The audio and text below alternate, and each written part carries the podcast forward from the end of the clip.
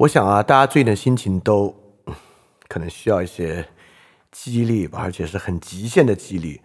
那么，在我们自己的历史之中呢，有没有这么一种思想历程、方法和个人经历，竟然能够与我们今天有所照应、类似之处，所以给予我们这种极限启发呢？我觉得，如果真有一个的话，可能最接近的一个呢，就是我们今天所讲的这个内容了。当然呢，这里面不可能给予任何的承诺了。但是我觉得值得来了解一下，也值得可能来试一下。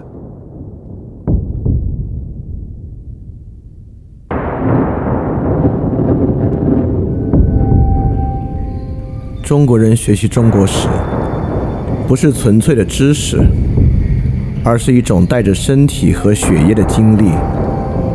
因此，历史的晦暗与光明，对我们并非比喻，而是实际的光与暗。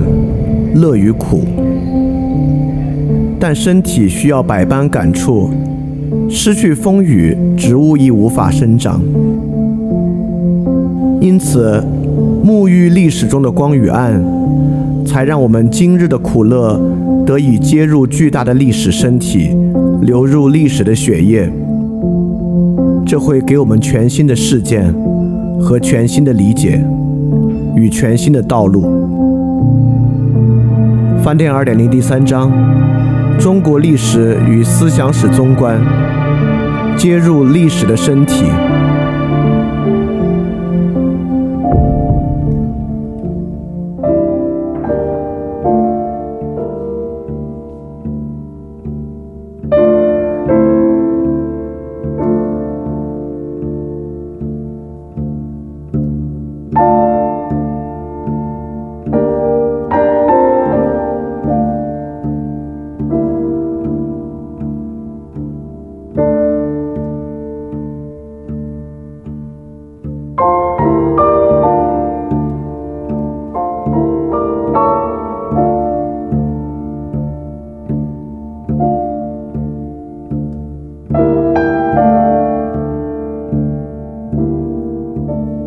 期二点零主体节目都配有讲义，讲义可以在 flipradio.dot3adisc.dot.com 下载。然后，如果你听到节目之中听到一声钟声的话，就代表讲义需要翻页了，跟讲义一起看更加方便。大家好啊，欢迎收听新一期的饭店二点零第三章节目，我是李厚成。今天呢，我们继续来讲中国历史与中国思想史。在上一期呢，我们讲到了儒家在西汉一朝一个非常重要的推进啊，就是董仲舒的天人感应儒学之后，我们来讲儒家在西汉一朝另外一个非常重要的推进，就是司马迁的《史记》。我们这个节目啊，经常很奇怪的踩到一些重要的点上，包括我们之前还刚好我们讲马丁路德的时候，竟然还踩了宗教革命五百周年的这个点啊。这可是五百年一次的点都被我们踩上了，那今天这期节目呢，也踩到一个很重要很重要的点上，相信呢这个并不需要我多解释一些。在今天节目开始之前呢，就不止一位听众来问我说，今天节目啊能不能给人一点信心，能不能给人一点希望？我觉得呢是可以的，但可以的原因呢，不会因为是我讲的多好。是因为今天我们所接触的这个作品和它背后的这个人，真的足够神奇啊！我不想使用“伟大”这个词，我使用“神奇”这个词。其实《史记》和司马迁啊，大家都明白，也都非常的熟悉了。司马迁的故事啊，他的人生历程啊，主线故事大家其实都知道。《史记》的篇章和篇目内容呢，其实在我们过去的语文教育之中，不管是课文还是读本之中，都有所涉及。如果真有这么厉害啊，可能大家早就从中攫取出无限的这个精神力量和精神源泉了。但为什么过去没有呢？就说明啊，要真正理解司马迁的《史记》，其实是不容易的，或者说背后的道理啊，其实比大家想象的要多得多。我们呢，大概会用两期来讲司马迁的《史记》，今天是第一期。第一期呢，我们根本就不接触大量《史记》里面的内容，因为。《史记》其实就在那儿啊，按理说，《史记》的整理和白话文的译本也非常非常多了，各种注本都很完整，所以与其我在这里从头讲一遍啊，不如给大家树立良好的问题意识。所以今天这期啊，我们就着重来讲讲啊，它的特别之处到底在哪里？要真正去完好的理解司马迁和《史记》背后所需要的背景到底有什么，这很多呢都是大家过去可能不是特别熟悉的领域和知识，但却和我们这个节目本身要讲的中国历史与思想史有极其紧密的关系，以及啊。我们讲了很多，都是具有强烈历史性的内容。但是司马迁这期的内容不仅具有强烈的历史性，还能够跨越千年，照应到我们今天的处境之上。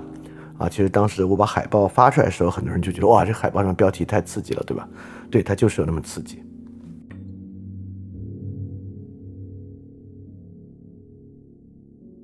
我们在回头讲到中国思想史的时候啊，其实很少会提到司马迁。比如先秦的诸子百家，往后董仲舒，再往后就是到东汉他们了。司马迁呢，更多被作为一位史家，甚至有时候再往下降一格啊，被作为文学家的角色存在。这里说再往下降一格，不是说文学家就比历史学家要低一格啊，是说在历史意义上再往下降一格，把它当做没有历史意义的纯文学作品看待。但《史记》对中国历史到底留下了多么深刻的影响啊？我觉得有它呢，我们觉得好像一部煌煌巨著，从皇帝一直写到汉武帝，一朝的所有事情，然后洋洋洒洒，就绝大多数人只看过里面的一点点。其实我在做这个节目之前，我也只看过《史记》非常有限的篇目，其实并没有很多时间从头到尾去看。它是一本名气非常非常大，但是呢，你对它的熟悉程度非常非常低的这么一本书。但它对于历史到底产生了多大影响啊？我觉得我们得假设如果没有《史记》会怎么样来看一看这个问题。说到中国历史啊，大家都知道一个概念，就是二十四史。二十四史呢，就是这个朝代史啊，每一个朝代去修前朝的历史。二十四史这个系列的第一本是什么呢？第一本是《史记》，第二本是《汉书》，第三本是《后汉书》，第四本呢是《三国志》。其中，《史记》《汉书》《后汉书》这三本啊，可以说是开创了风气之先。如果没有这三本，很难想象之后能够形成二十四史的中国历史传统，而这三本之中呢，《汉书》不管从体力和内容之上，都跟《史记》有很大的关系。不如说啊，《汉书》里面有一大部分都是对于《史记》本身的编纂和改写，所以没有《史记》就不会有《汉书》，不会有《汉书》，更不会有《后汉书》。这三个如果不存在的话，中国正史传统就不存在。对，没有《史记》就不会有二十四史，没有二十四史呢，中国的信史传统和我们的整个历史渊源啊，就不会像今天这样。所以，《史记》直接开启了一个非常漫长的属于我们的历史传统。从这个角度啊，它所带来的影响是一点都不为过的。那你可能会问，即使没有司马迁《史记》，会不会有别人写另外一个东西，依然必然的开启这样的历史传统呢？啊，如果你了解司马迁的生平，你就知道不会。《史鉴》这样的作品啊，在西汉是极具代表性的。它并不是西汉可能有二三十本个人修史书，以同样的格式、同样的方式写，留下来最好的那一本。因为我们知道，先秦其实有各种各样不同的人在讲学，对吧？尤其是建立了像西河学派和稷下学宫之后，比如说，如果没有邹衍，会不会有阴阳家？那可能还是会有的。如果没有孟子，儒家就传不下去了吗？啊，说不定在子思手上也是能传得下去的。但没有史记，会不会有二十四史？会不会有别人来开启这个历史呢？我觉得很可能就不会有，因为即便在西汉一朝，史记本身从它的体力、篇幅、影响力和水平之上，其实也是没有，至少我们今天看不到。有另外一本书能够和它相较的，所以它本身是有强烈的偶然性的。在二十四史之中，《史记》本身有一个显著的特点，除它之外，其他都是官修的正史，而《史记》是一本中国历史上罕见的独立知识分子自己写的书，而这本书在东汉已经就成为了禁书和谤书，所以比起其他二十三部呢，它本身也足够的特别。所以，首先啊，他开创了正史的传统啊，这一点啊，尤其是他开开创了一个和他自己气质完全不同的官修正史传统啊，这可能司马迁本身既不想看到这样的，也不是他所愿。但不管怎么说，他在历史上就是留下了这么重的影响。好，这是第一个影响啊。第二个影响，我们对于西汉，尤其是对汉武帝这一朝政治的了解，如果没有《史记》是什么样，我觉得呢是很难预料的。就汉武帝在这个中国古典帝国政治史上啊有多大的影响？呃，对于后面的各朝各代，以及他所在秦始皇之后，算是再一次奠定和创立很多帝国运行的规则，对之后多大的影响，我相信嗯不必说。那么在武帝之后呢，对武帝本人的吹捧啊和敬仰啊，其实也是很多的。但是如果没有司马迁本身啊，对武帝一朝方方面面事情如此详细的论述。我们其实都很难对一个时代能够有这么全面的了解。我们不能了解一个真实的汉武帝和真实汉武帝一朝发生的如此多鲜活的事情。这个大家完全可以想象啊，司马迁呢作为一个很有现实关怀的人，《史记》之中篇幅最多、最浓墨重彩写的最多的就是他所在的时代。那么。我们之所以能够对于公元前的一段历史的事实有这么细节的了解，以及构筑在这些所有细节之上儒家的现实主义传统，没有《史记》的话是很难想象的。我们之后就可以把《史记》中司马迁所体现出来的儒家主张与《盐铁论》中的儒家主张、董仲舒的儒家主张三者来做一个对比。你就能够明白什么叫做儒家的现实主义传统很可能就会缺乏传承这么一个严重的后果。好，这是第二个它的重要性啊。第三个重要性呢，就是对于中国从封建制走向帝国制这个历程本身的记载。大家可以想想，我们是怎么知道战国后期秦是怎么起来的？秦始皇做了什么？陈胜吴广做了什么？项羽做了什么？刘邦做了什么？其中最主要的史料来源和最主要的事实从哪儿来的呢？都从《史记》里边来的。很明显啊，如果不是司马迁的特殊关注，陈胜吴广、项羽、吕后，以及刘邦最开始开国之后那些反叛的功臣的，也也就是说，几乎所有的异姓王啊，实际上是很难写在其中的。经历了秦始皇与李斯的焚书令之后，很多先秦的历史事件呢，其实也并没有被很好的保全。如果没有司马迁这么兢兢业业的搜集和撰写，那我们对于中国历史上第一次巨变，很可能就不会有如此全面的了解，我们更无法做今天各式各样的研究和对比。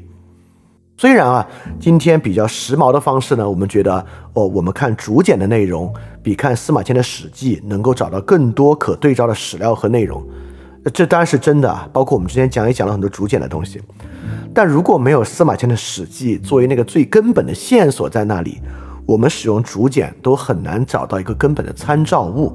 所以说，没有《史记》，我们就没有对于中国历史第一次巨变中到底发生了什么这样的一个参照。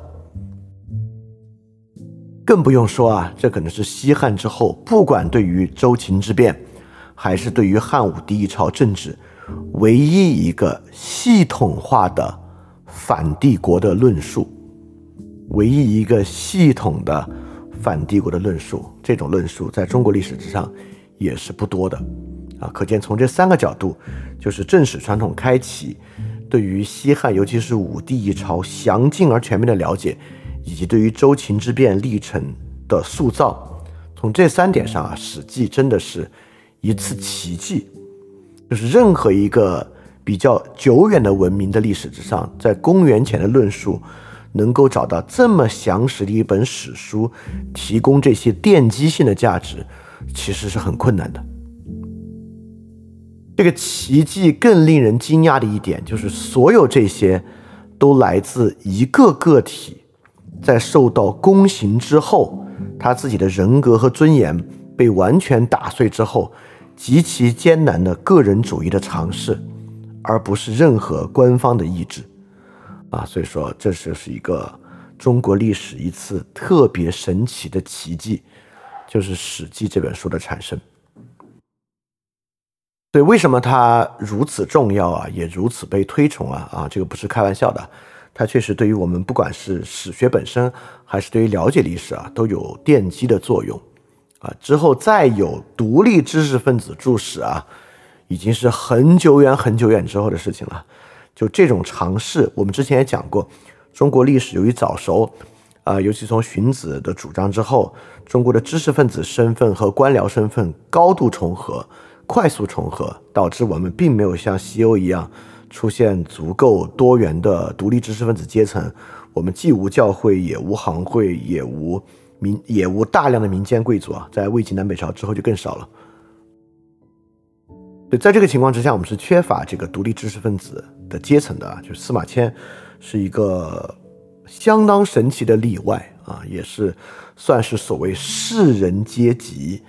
延续下来的一个独苗，如果没有司马迁，很可能之后中国所谓的士人精神的道统啊，当然这是一个可以讨论的问题，我们也可能在下期去详细讲，就这个士人道统究竟是董仲舒建的，还是司马迁建的啊？这本身都是一个可以讨论很有意思的问题。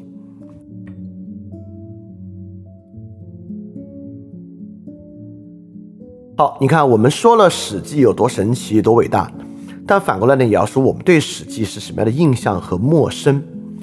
首先，我们对《史记》真的很陌生啊！我回去查了一下，呃，至少我那会儿啊学过的《史记》篇目应该就是四个：这个《窃符救赵》《鸿门宴》《屈原列传》《将相和》这四个故事，是我那会儿课本中读到和学到的《史记》。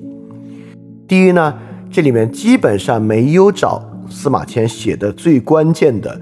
这个武帝一朝的相关故事，而且基本上找的呢，也是《史记》里面故事性相对较强、文学性相对较强的部分。当然，语文课本嘛，也可以理解。就在这个情况之下，这四篇啊，我相信可能也是很多人学过、比较熟悉的四篇，几乎完美的避过了《史记》它的历史价值真正有效的部分。当然，这个避过也很容易啊，《史记》篇目那么多，所以也就是说，我们过去。我们过去在语文教育中真正学过的《史记》啊，是没有接触到它的历史性和历史价值的。其实，多看它的文学价值和文学性呢，不仅是语文课本，实际上可能五四之后很多人都这么想。我们都知道，对《史记》一个非常高的评价叫“史家之绝唱，无韵之离骚”，但这句话根本是个很大的误解。这是鲁迅在写《中国文学史》的时候写到的。这句话的全文叫“虽备春秋之意，故不失为史家之绝唱，无韵之离骚。”也就是在鲁迅看来啊，《史记》这本书已经失去了春秋这样的史书里面所彰显的义的价值。虽然呢，他已经背离了那个儒家的史学之意，但呢，他也不失为所谓绝唱，并不是说绝后的意思啊。这里绝唱就是很厉害的意思。但是呢，它也依然有很高的文学价值。把它跟谁比呢？把它跟《离骚》比，它呢就像没有，它不是像诗作一样，是一个无韵的《离骚》。《离骚》是什么呢？我们认为《离骚》有很高的文学价值，但我们未必认为《离离骚》有很高的思想史价值，因为《离骚》充满了怨气，对吧？是屈原无法得到重用时候一种愤懑之情的抒发。人在愤懑之时啊，当然很值得同情，很值得关注。但人在愤懑之时呢，他的想法一般也是极端的，他的想法呢未必就具有思想史的价值。鲁迅对于《史记》有同样的看法，他描述《史记》啊，就说：“恨为弄臣计心者莫，感身世之鲁辱，传击人于千秋。”他认为啊，司马迁写《史记》，就是因为他受到了宫刑之后。因为怨恨的原因写的，所以说呢，他才不拘泥于史家的手法，不喻于字句，发于情，似于心而为文。他认为呢，司马迁写《史记》和屈原写《离骚》一样，里面呢大多数啊都是这个愤懑怨恨之词，所以说有很高的文学性，但是呢却未必有历史的价值。这不仅是鲁迅一人的看法，很多人对于《史记》都有这样的批评，认为《史记》呢是一本怨怒之书，里面呢是不具有严肃的历史价值的。好，我们就从这地方开始啊，就是《史记》到底是一本历史故事书，还是一本具有历史价值的书呢？但我想要回答一个这个之前啊，必须先回答一个问题：什么叫历史价值？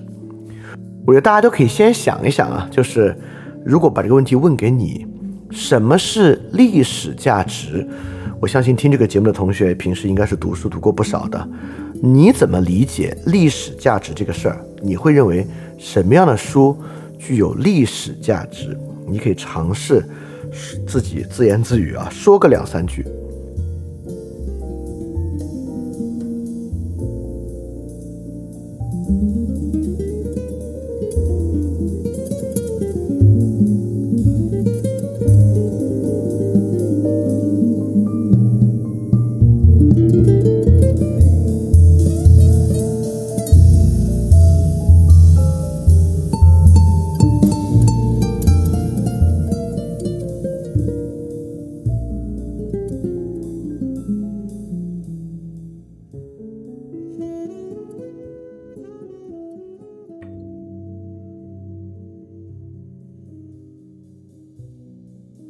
希望你已经花了时间想过这个问题了。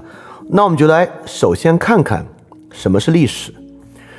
这个问题听上去都不用回答，对吧？历史不就是过去发生的事儿吗？但是真的这么简单吗？历史当然不是过去发生的事儿而已。我用几个大家都很熟悉的文本做例子啊。首先来看看我们很熟悉的历史感是什么，我们可能才能看到。为什么《史记》里面没有这样的历史感啊？所以我就先可以把这个结论说出来啊。《史记》当然有很大的历史价值，但是跟我们所熟悉的历史价值相比，《史记》提供的是一种我们不熟悉的历史价值，我们因此才很容易把它当做故事来看。当然啊，听到这里你应该觉得这很重要，很可能就是因为里面具备我们所不熟悉的这个要素。它才有所谓的今天能够光照我们的生活，给予我们新的启发的意义。如果《史记》给予的历史价值的方式和内容是我们今天早就非常熟悉，甚至熟到熟视无睹的东西，那自然也就没有这样的价值了。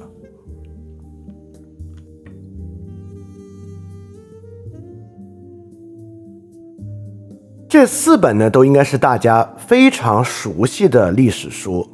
尤其是如果你问起啊，你看过什么历史书？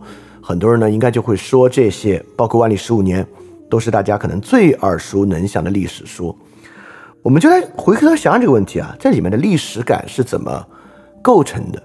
比如说明朝那些事儿，我不知道它是不是中国有史以来，我不不一定有史以来了，就是至少最近几十二一二十年啊，中国可能看的人最多的、听的人最多的历史书，很有可能它是。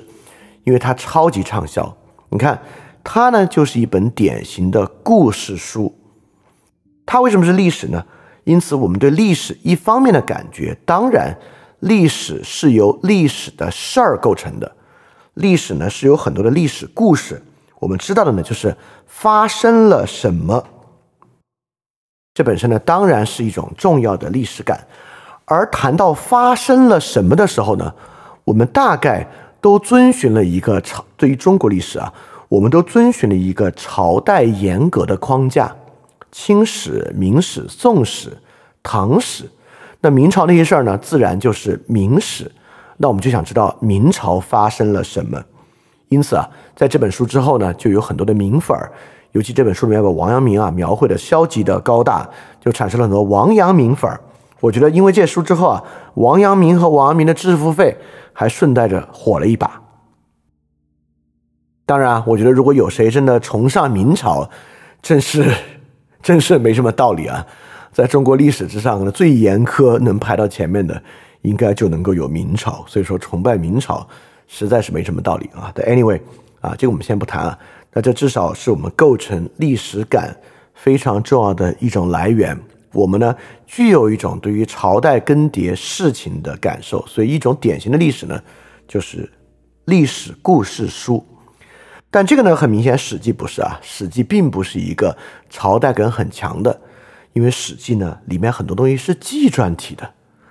纪传体的呢，面对那一个个陌生的名字啊，你可能有时候把握不住，这人是是是汉的吗？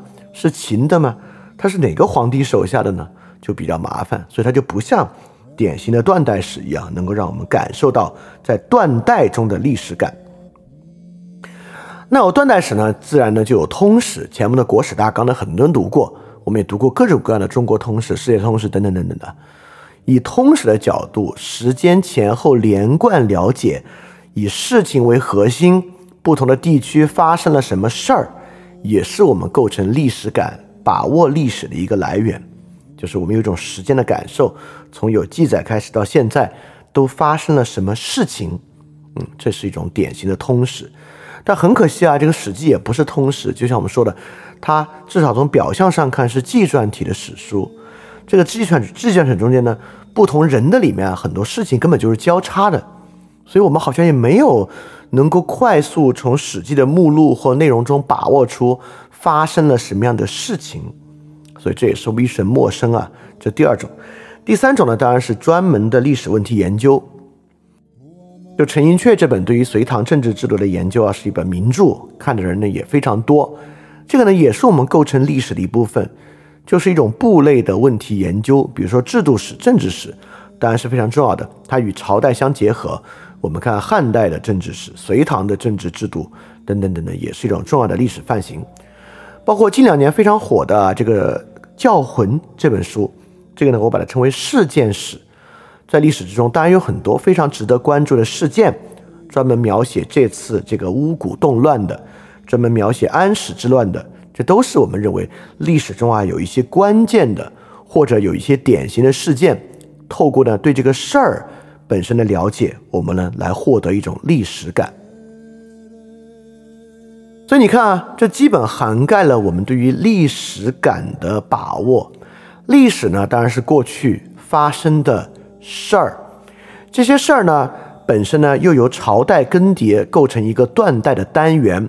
或者通史性时间前后连贯的一个事件的序列，在这些事件之中呢，有一些我们已经被现代学科划分好的领域，经济史、制度史、地理史等等等等，也是我们很容易理解的。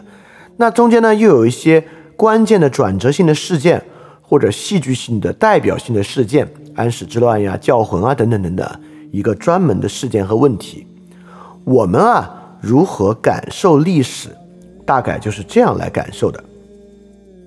这与我们之前所说的一个东西也相似，对吧？就是人如何产生理解呢？需要一个 event，需要有一个 stimuli。那么我们对于历史的，尤其 event 的构造啊，我们对历史事件的构造呢，就是被通史、断代史、事件以及现代学科领域分门别类划分的。《史记》之所以在历史感上有陌生，就是因为《史记》没有办法装进这样的一些框架。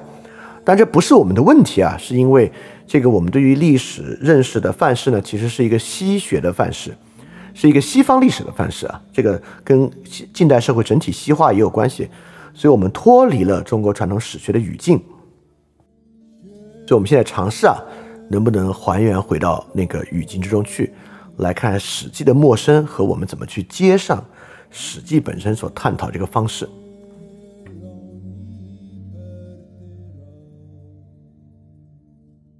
首先，我们就从《史记》带来的陌生感来说说这个问题啊。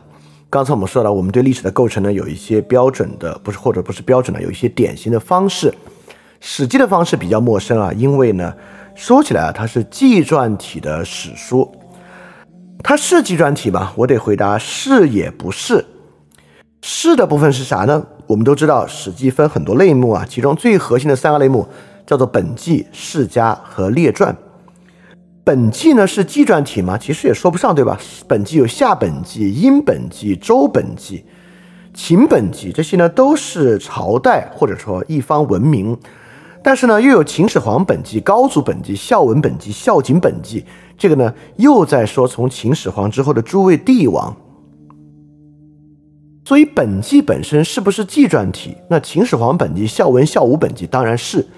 但是夏本纪、殷本纪、周本纪实在难说，那是纪传体史书，对吧？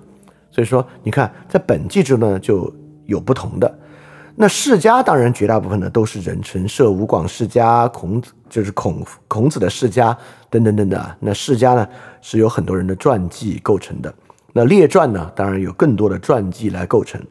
但列传之中呢，也有呃像刺客列传啊，呃匈奴列传，尤其是像匈奴列传这种啊，它就不是来记载人的了，就是来记载匈奴这样一个文明。所以看上去啊，司马迁这个人哎还挺混乱的啊。你既然有本纪啊，你就写周本，你就写周文王本纪、周武王本纪啊，对吧？你写这个夏桀本纪、夏禹本纪，对吧？你干嘛写夏本纪？混到一起了。那列传也是，列传呢又有什么廉颇蔺相如列传，那边呢又有匈奴列传，这根本就不是一个平行的层级之上的啊。所以是是这个司马迁比较糊涂嘛。而且为什么司马迁怪怪的非要选择纪传体呢？明明之前啊，对儒家这个系统啊影响最大的史书就是《春秋》，《春秋》是标标准准的编年体史书啊，哪年春夏秋冬发生了什么事儿？司马迁为什么就不按《春秋》的方式来写编年体史书？春夏秋冬发生了什么事儿？我们不是更容易去理解吗？所以说啊，我们就来说它不是纪传体的那一面。其实《史记》啊，要非说绝对不是纪传体的史书，《史记》呢也不是独创的文本，采用的呢是现在已经亡佚了，就是已经丢失的一本，我们根本没有看到的一本先秦的史书，叫做《世本》，也叫做《世系》，这是一本先秦的史书。这个史书呢，有跟《史记》非常类似的结构。它本身呢，就是由帝系、王侯、卿大夫等等篇目来构成的。讲到这里啊，它与《史记》的类似就很明显了。本纪世家列传，其实呢就是帝系、王侯、卿大夫。帝系、王侯、卿大夫是传记吗？不是传记，是封建序列，对吧？天子分诸侯，诸侯分大夫，所以天子、诸侯、大夫。帝系王侯卿大夫，说明啊，这本先秦的历史书是按照先秦的社会等级接续来写的，它不是纪传体的史书，不如说呢，它是封建体史书。那司马迁的本纪世家列传其实跟这个是一样的封建接续，这个封建接续呢，就是指对我们这个核心文明影响从内到外的关系。所以说，既有匈奴列传，又有刺客列传，还有霍职列传。因为匈奴与刺客、霍职、游侠在当时啊，就是一种对于整个汉一朝的政治影响等级可能处于第三级。请注意啊，这个第三级不是等级低。一会儿我们还要反过来说啊，《史记》其实是以列传为核心的一本史书，是但 anyway 处在第三等级的这样一个史书。所以你看，这里当然对我们理解这个事儿就形成了很大的障碍啊，就是封建结构史书啊。你看，我们有断代的结构，我们有这个通史的结构，我们有具体事件的结构，有经济制度、社会、人口、地理的结构。封建结构史书是什么鬼？而且司马迁写这玩意儿的时候，已经是武帝一朝了，在汉景帝七王之乱之后，实际上西周封建秩序已经崩溃了。在这个情况之下，干嘛采用封建结构写史书呢？是不是其实司马迁这个人因循守旧，还没有啊缓过味儿来呢？就像我们上次说啊，因为帝国是个太新的东西，司马迁还没有适应这个新的帝国呢，是这样吗？好，我们就来理解理解什么叫封建结构史书啊。那为了理解这个玩意儿呢，我们就要把一竿子捅到更远的地方，我们就捅到。史这个玩意儿，到底在中国华夏历史中是一个什么样的东西？这一点上来，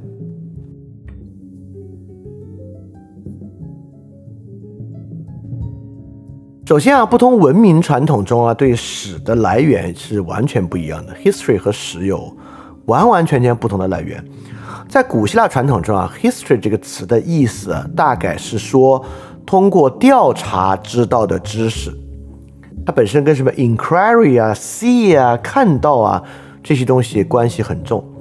其反面呢，要么是感觉的知识，就是 sensation；要么呢是真理，就是 episteme，就是它是永恒的知识。那永恒的知识不是你通过调查知道的，是你通过沉思知道的。所以古希腊人呢，确实对于知识论和认识论啊，他呃分门别类分得很清楚。所以 history 这个东西呢，大概就是一种通过调查才能够知道的知识。在中国啊，这个史的来源跟这个完全一点关系都没有。啊，你看，通过调查才知道的知识呢，其实跟我们今天从西方所接触过来的史观比较像。而在中文里面啊，“史”这个词的来源呢比较复杂，有很多很复杂的考据，我就不把它完全说出来了。但我给大家几个线索，很有意思啊。大家有没有发现啊，“见史”的“史”和“史”呢是同音字？我们知道啊，在古典时期。如果你们看过《说文解字》啊，就会说它跟哪个字同音，它的意思呢有字形相同跟字音相同，大概意义都不会差得太远。因为早期的字通假字相当相当的严重啊，所以它跟见史的史同音，它跟见史就一定有的有点什么关系。但你一听这个，你觉得不可思议，历史跟见史，这俩根本不是一个玩意儿啊，怎么会有关系呢？好，一会儿一会儿来讲啊。我先说它的另外一面。第二呢，你大家有没有发现历史的史和中国的中，包括我上面列举出来这个篆字，其实字形上也很相像啊，就是中间的中多了几多了几笔，对吧？所以史跟中呢，一定也有点什么关系。好，我来把见史跟中连到一起啊。直到今天啊，我们今我们还把射箭。射到东西上称为命中，射中，中了，对吧？我们今天也把东西达成称为中了。哎，你有没有感觉到这玩意儿绝对跟见识有关？始、始、终是有关系的。那如何能找到这个关系呢？当然就是我们理解中国这个历史的史到底是啥意思，一个很重要的来源啊。来源呢？也挺简单，中在当时啊，意思跟今天射中这个意思是一样的，就是命中的意思啊。史是什么呢？史是关于箭矢命中的记载。我们为什么要把箭矢命中这事儿记录下来呢？是因为拿它做占卜啊。其实传统中啊，不光有这个甲骨占卜，有周易占卜。以射箭占卜啊，在早期人类文明中非常普遍。不管是把箭投掷进箭，把箭矢啊拿手投进箭筒的占卜，还是以射箭的方式占卜，这个真的是，因为我们知道这个箭矢在人类文明中是一个极其重要的发明，完全改变了人类的聚落形态，呃，改变了人类整体组织的方式，因为它可以远距离杀伤啊。这个我们之前在语言那期讲过一点点啊，如果有机会之后我们再讲。所以见识啊，其实在早期人文明中扮演了很重要的角色啊。见识占卜是一个很很普遍的东西。史这个玩意儿呢，很可能就来自于这样的见识占卜，来自于记录下来见识是否要射中这个事儿。所以记载不是为了射箭比赛啊，就是为了占卜。好，当然在之后的过程中呢，它就会意义就会变得推演开来，就会变得很大。但不管怎么说呢，史这个东西啊，都与记录占卜结果有很大的相似。那其实讲到这步呢，大家其实就比较熟悉。你只要对中国历史了解多一点啊，其实你也知道这个史呢跟这个占卜其实关系是挺近的。那么好，我们问一个关键的问题啊，大家可以想一想，真的，你现在想一想，跟占卜有关又要记录下来的事儿。除了这个占卜形式啊，射箭、龟甲、周易之外，有哪些东西跟占卜这个事儿相比是值得记载下来的？大家可以想想，在早期人类生活中，占卜这件事儿有什么东西大家是非要记录下来不可的？其实你都可以今天想想啊，如果一个人经常去占卜算命，或者一个人把这个中彩票这个事儿啊，当做某种可以通过占卜来完成的过程。他可能会经常记录一些什么东西？考虑这个不仅仅是一种 brainstorm 啊，其实你也是在想这个史它的职责和权利发展的一个过程。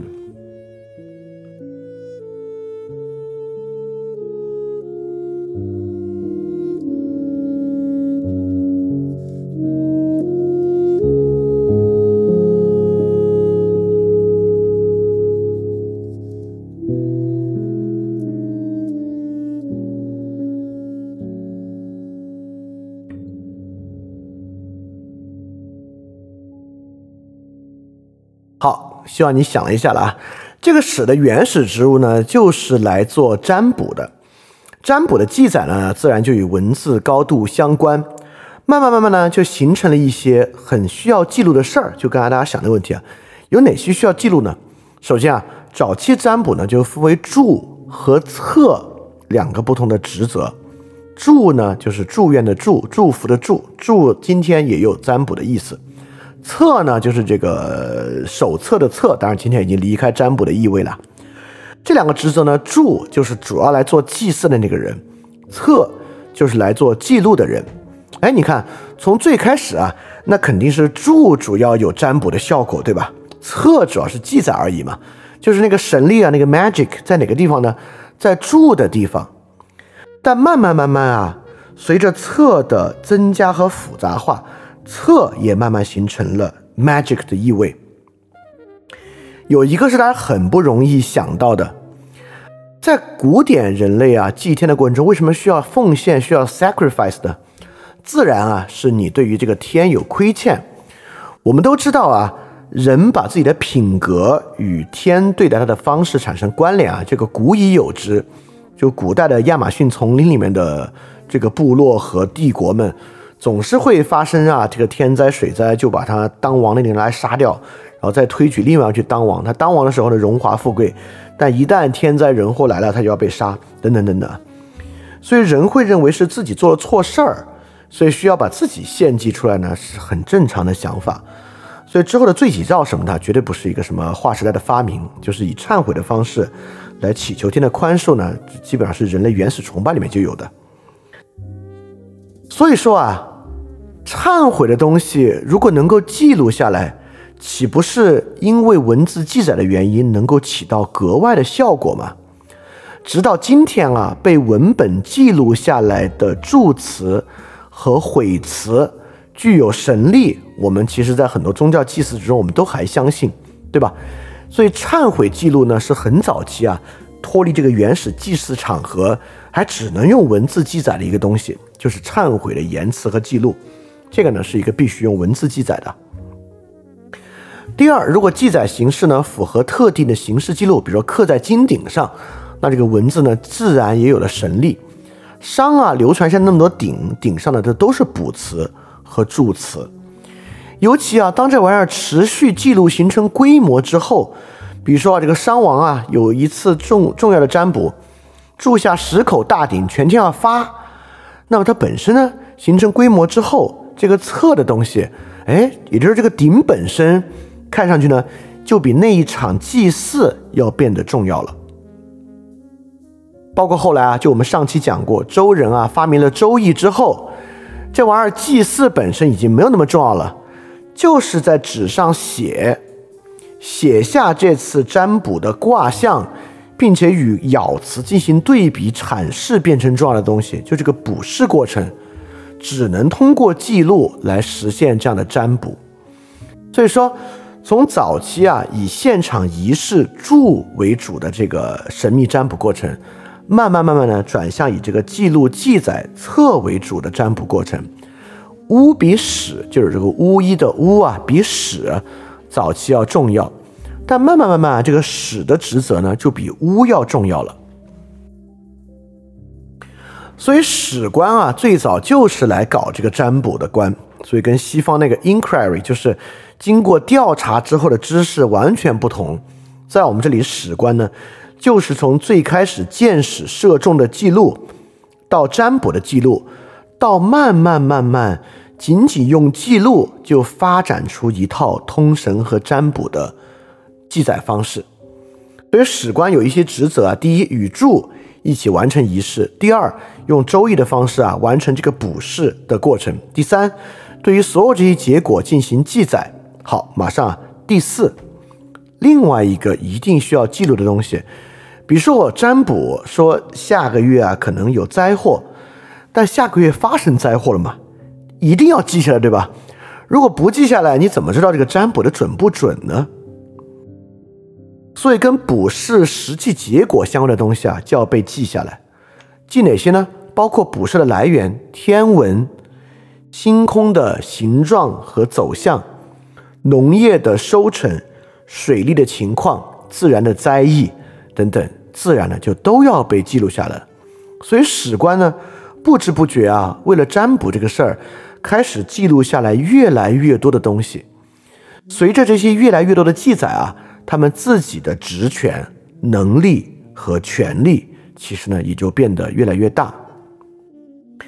而且我们肯定能明白啊。在整个占卜过程之中，比如说啊，这个玛雅森林里的帝国什么时候要杀掉那个国王呢？就是起灾异的时候。因为早期的社会嘛，人们一定对于各种各样的灾异是最恐惧的，不管是干旱、洪水还是瘟疫，灾异呢是卜筮的一个核心。所以史官对于灾异当然非常关注。史官做的事情呢，就一定有预测灾异、避免灾异，以及未预测灾异到来之后该怎么办等等等等的过程啊。所以董仲舒呢，延续这样一个传统，在天人感应之中格外关注灾异。这个呢，其实呢，也是一个早期社会很自然的一个情况。那你会发现，不管在春秋中啊，在这个史记中啊，其实对于灾异的描写其实都不少啊。早期社会重视灾异啊，关注灾异还是很正常的。好，讲到这一步呢，我们都知道了史的来源是一个占卜官。这个占卜官呢，慢慢慢慢在发明以及扩大着他自己所记录的内容与这个神性的关系。但刚才我们也讲啊，他为了要记载这些呢，就不得不去记载灾异，不得不去记载普世的结果和现象，他就会积累了很多天文记载，积累了很多农业记载和水利记载。这些玩意儿一多起来啊，他就不得不世俗化。或者开始慢慢流动到一个非宗教的位置上去，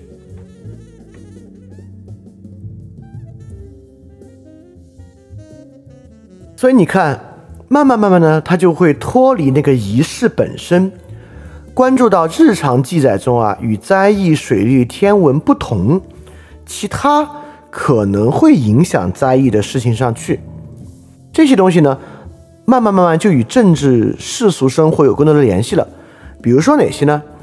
第一呢，就天子的言行，从周代就叫天子嘛，天子天子，当然与天就有关系。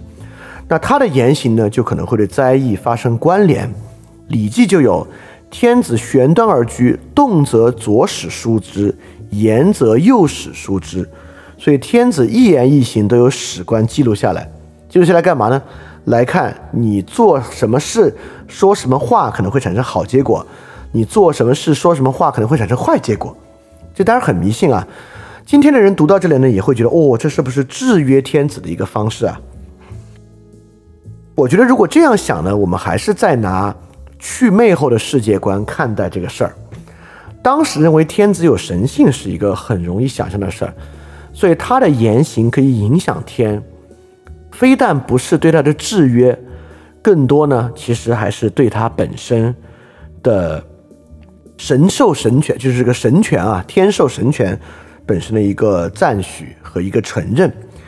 而我们今天认为啊，一动一一举一动都被人记载下来是个制约，其实与我们今天的隐私观念也有很大的关联。我们认为那岂不是没有自己生活空间吗？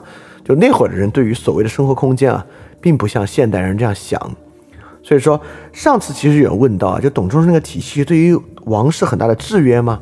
说实话，除了灾异之外啊，我真没觉得那个事儿对王有多大的制约。那这种东西呢，其实这种史官的记载啊，更不是有多大的制约了。那除了日常言行之外，那礼法制度、服饰、器用、饮食，难道不会对天产生影响吗？那史官呢，就要开始记载这些制度，记载礼乐。记载饮食、记载服饰、记载宫殿，这些可能都会产生影响。那这些都有影响，那么经典本身没有影响吗？也就是说，当时已经开始出现书写文字啊，就会出现很多的书籍记载。这些书籍记载难道没有某种神性和影响吗？当然也有，所以就开始编纂这样的书籍记载，《尚书》呀，就是几个经书。就应该是因着这样的逻辑被编纂出来的。你看，从纯粹的天象啊、占卜结果，慢慢到天子言行，到礼仪制度、音乐制度、服饰制度、文本经典、饮食起居，这些呢就都既富有了神性，也呢成为到一个史官啊，也开始对于世俗生活和半宗教的东西一定需要开始记载。那说到最后，难道封建制结构本身没有吗？从这个天子到诸侯到世卿大夫的同心圆结构、分封制秩序，经过分封所形成的天下格局本身，难道对天会没有影响吗？当然是有影响的啊！你看，正是因为在那个时候，我们一定是一个泛泛宗教、泛迷信的社会，正是因为这个原因呢，史本身的记载啊和勾连的范围呢，也一定会不断的扩大，不断的扩大。所以你看到这里呢，史官啊，在我们这里，史官是一个记录官，不是一个探索官。他需要记录天文、灾异、农业、卜筮、礼法、天子言行、宗法制度以及经典的编纂等等等等的。史官呢，就变成了这样的一个角色。哎，但这样的角色本身啊，就产生出了一个很大很大的权利，不只是一个很大的权利，也是一个很特殊的权利。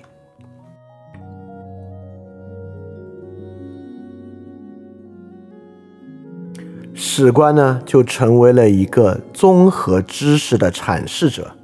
你看，当发生一件事之后啊，谁掌握了所有的事实呢？谁掌握了所有的经验？是这个史官。他可以从天文运行的角度来讲，他可以从天子言行的角度来讲，他可以从礼法改制的角度来讲，对吧？都可以形成他对于某个灾异的阐释。所以，史官拥有了丰富的什么呢？拥有了丰富的经验型的知识，在《左传》喜公十六年就讲了这么一个事儿啊。当时宋国呢有陨石陨落，周朝的内史啊就被聘于宋去负责解释这个事儿。当时啊，他解释的东西呢还是在以阴阳的方式来解释这个灾异，但是啊，他退回来之后却告诉身边的人说，这个王问的问题就不对。王问吉凶安在？吉凶啊是阴阳的事儿，所以我只能对他进行阴阳的回答。但是呢，其实总的来说啊，吉凶由人，吾不敢逆君故也。为什么我只敢告诉他阴阳方面的事儿，而不敢告诉他因为人事儿会产生吉凶呢？是因为我不敢忤逆他。所以很明显啊，这位周朝的内史认为啊，这个陨石的陨落并非一个自然阴阳之事儿。而是因为人的品德败坏所造成的，是因为人的品德败坏，所以呢才会产生这样的灾异啊！这是一个非常标准的周的春秋时期内史的人文关怀。所以说，史官由于掌握了如此丰富的记载，如此多的事实和数据，对吧？如果你你看过之前那篇关于常识的文章，你就知道我说啥。他掌握了如此多的事实和数据。因此呢，他就成为了一种经验主义的经验知识的集大成者。这种经验知识啊，与墨子那种系统化的知识，与名家那种基于概念分辨的知识，与阴阳家那种阴阳五行啊构成关系的知识是不同的。一个史观的知识啊，一定是多元的，是多视角的。它既可以从阴阳的角度来讲，也可以从人事的角度来讲，也可以从制度的角度来讲。比如史官在中国，在周一代，他的职责造就了这样一个经验主义的知识阶层。当然，这个经验主义的知识阶层啊，按照《汉书艺文志》来讲，并不是属于儒家，而是属于道家，就是老子、道家这些人是最标准的史官。儒家呢是司徒官，司徒官呢是主要做这些这个仪式啊、仪礼啊、规范这些事儿的，并不是记载官啊。记载官呢是道家为主。Anyway，基于这种综综合记载的经验知识呢，就成为了史官的传统，或者成为了一种史官方式一种根基。那么回到我们今天的问题意识啊，那同样同样的事情或者同样的方向啊，就是获得综合性的经验性知识。也当然就只能依赖这个成为我们今天所寻求那种安慰或者方法的根基。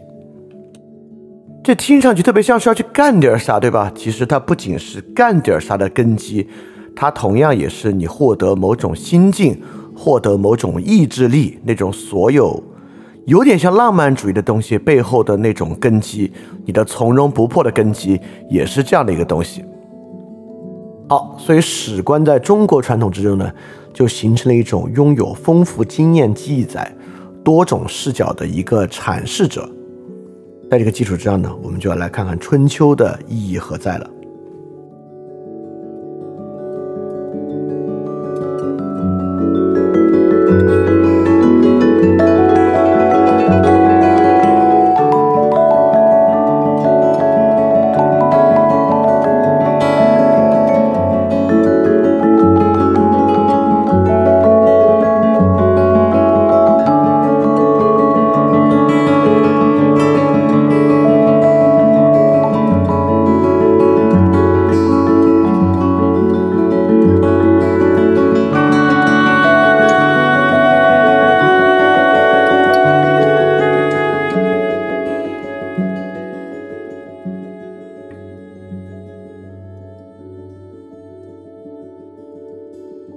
看，刚才我们在讲呢，史官从占卜而来，他逐渐从占卜呢走向半宗教的地步，在半宗教地步之上呢，牵扯进了很多世俗之物，在这个世俗之物之上呢，史官记载的范围逐渐变大，他就开始记载各种内容，能够从各种角度来阐释灾异、阐释祥瑞、阐释政治现象，所以他成为了一种经验主义的阐释观。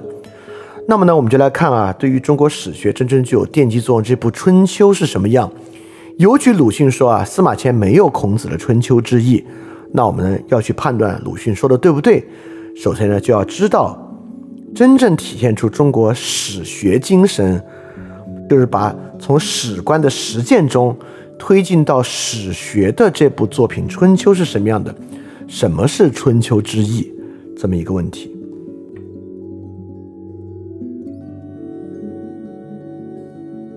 这里说到史学了，我们再把西方那个 historia 多讲几句啊。刚才大家呢应该知道，它跟东方史学是不同的东西。我举一个具体的例子来讲啊，一个在西方能够成为历史的、成为史的，在我们这边呢绝对不会成为史的东西。亚里士多德写过一本书叫《Historia of Animals》，动物史。哎，这个呢就是 historia 这个词的早期用法。在这个用法中，它还真的完全就是指探究的知识，它跟我们今天所讲的人的历史之间没有关系。所以亚里士多德这本书呢叫做动物史，当然我们今天翻译呢会把它翻为翻译为动物志，因为我们今天这个志其实就是我们翻译很多西方文西方的著作 historia，但是又跟我们这个历史完全没关系的时候所用的一个翻译法：博物志、动物志、植物志。在西文里面呢，很有可能那个词都是 history。它讲的呢，就是一种需要通过探究才能够知道的知识类型，一种非常博文广博的一种记载。它的对应物呢是感知和沉思的永恒知识，以及感知 sensation 这样的东西。啊，在我们这边呢，啊，在中国历史中啊，是绝对不可能使用史来修辞动物的，我们是不会写动物史这样的东西的。在我们刚才所讲的史观传统之中啊，它也完全没有我们今天历史所描述的这个 past 过去的意味啊，它没有讲什么过不过去不过去。那会儿人对于过去、现在、未来的时间观念啊，并没有那么大的感受。尤其你也知道，农业社会其实是循环时间观，所以我们有四时的观念，对吧？所以这个时间呢是不断循环的，它并不是有公元纪年接受之后，它是从一个时间走向无限远方的。对东方史记载的啊，从刚才那样一个多维度的阐释体系，我们再往前推进一步啊，在东方史观记载的是啥呢？是这个秩序体系的运行方式。不管是天文星象在维持着秩序，还是这个服饰建筑在维持着秩序，还是这个卜筮预测在维持着秩序。还是礼法分封在维持的秩序，还是天子言行在维持的秩序？你看，史官始终无法脱离那样一个占卜的角色。灾异呢，就是失序的状态；非灾异的吉兆呢，就是秩序的状态。哪些要素在影响着秩序的构成，哪些东西可以维持一个好的秩序。这呢，就是东方史观的想法，与西方那种知识论的想法是完全不同的东西。好，你看啊，我们既要知道 history 不是西方所讲的某种知识，因此呢，我们最开始说的什么制度史啊、经济史啊这些东西，绝对不是中国传统史学关注的方向。同样呢，它指的也不是过去发生的事儿，所以我们也不能用什么明史啊、宋史啊、唐史啊来看待这些历史。在春秋的年代啊，史完全不是这东西。那在我们这边，我们称为史，而西方绝对不会称为史的是什么呢？就是以下这些东西。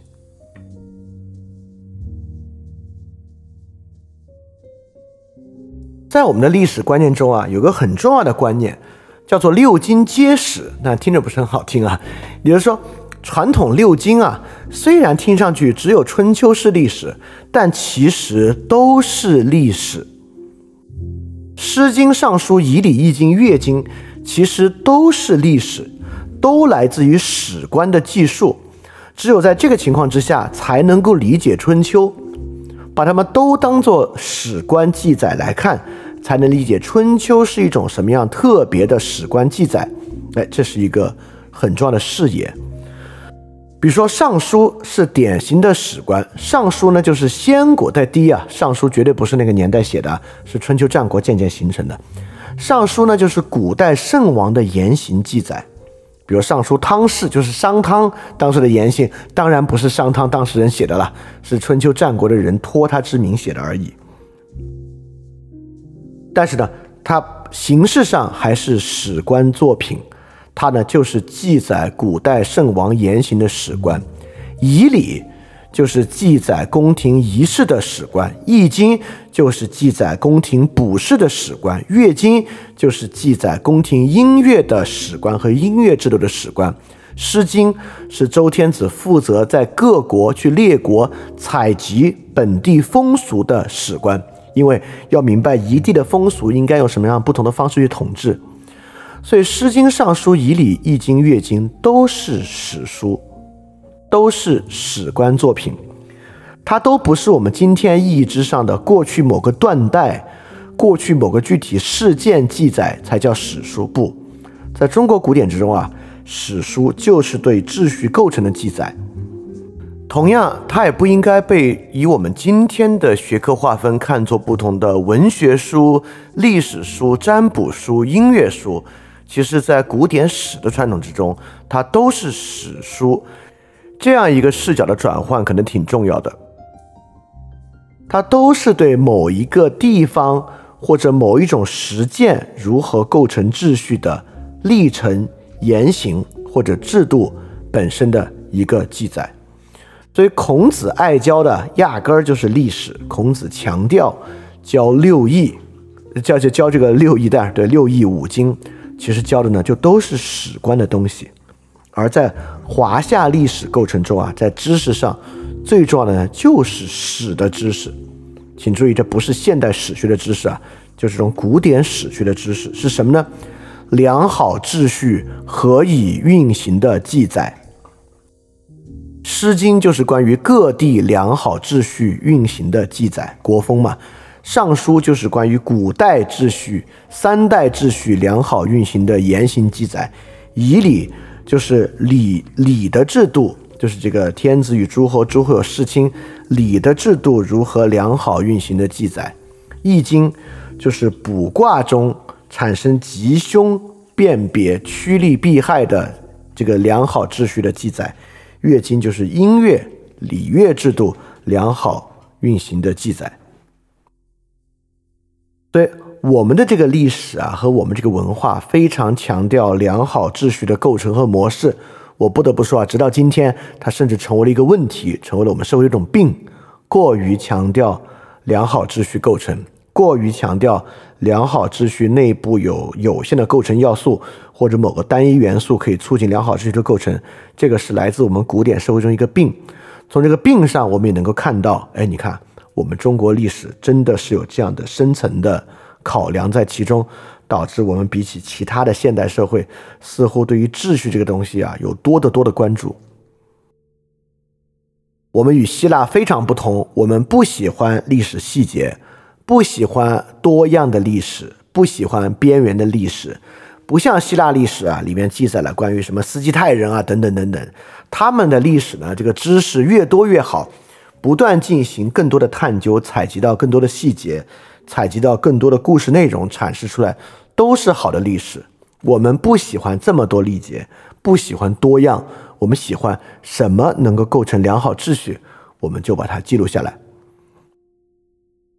孔子的关注也是如此啊，《论语·述而》讲：“我非生而知之者，好古名以求之者也。”孔子就说：“我不是一个生来就知道的人，我其实也是从这些史的资料之上来知道的。我只是好古。”民以求之，这么一个人，所以孔子学习这些史，教授这些史，直到出现一个非常特殊的东西。如果这些都足够的话，你看啊，孔子教的这些这些五经、诗书礼易乐，都是孔子时代以前的东西，就够了呀。如果这些够了，孔子干嘛要定春秋呢？所以，我们现在就要知道，啊，我们回到这个问题了，对吧？春秋这本书是什么东西？什么叫春秋之义？那这个问题啊，就要放在中国的史啊，是良好秩序运行记载这个角度来看这个问题，就能明白什么是真正的春秋之义。啊，你可能听到现在前一个小时，你已经。灰心丧气了，不是说说好了今天有跟今日的状况可以照应的内容吗？啊，第一，按照这个隐微的方式，我不可能在第五分钟就说出来。第二呢，到现在呢，慢慢慢慢，我们就开始接出来那个东西了啊。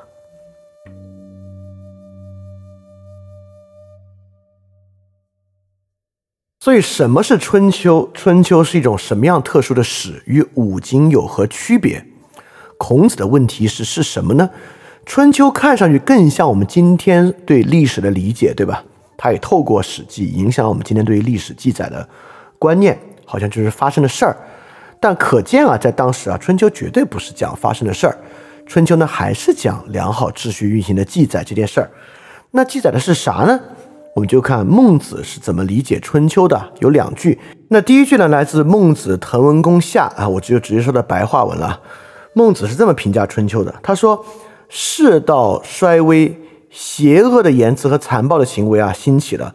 臣子呢犯上作乱，杀掉君王；儿子不孝，杀掉父亲。孔子对此就非常忧虑，就写了《春秋》。《春秋》呢就是关于天子有关的大事儿的，所以孔子就说啊，了解我的大概就一定要通过《春秋》这本书了，怪罪我的大概也一定要通过《春秋》这本书了。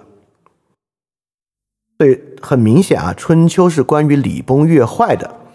在第二地方呢，在《孟子离楼下篇》讲了两个很重要的东西啊，就是那句很著名的话：“王者之既息而失亡，失亡然后春秋作。”也就是说呢，当真正的王者没有之后啊，《诗经》这样的东西呢就没有了。就是因为没有《诗经》了，我才做《春秋》。所以你看，有晋的春秋、楚的春秋、有鲁的春秋等等啊，讲的呢就是霸主的事。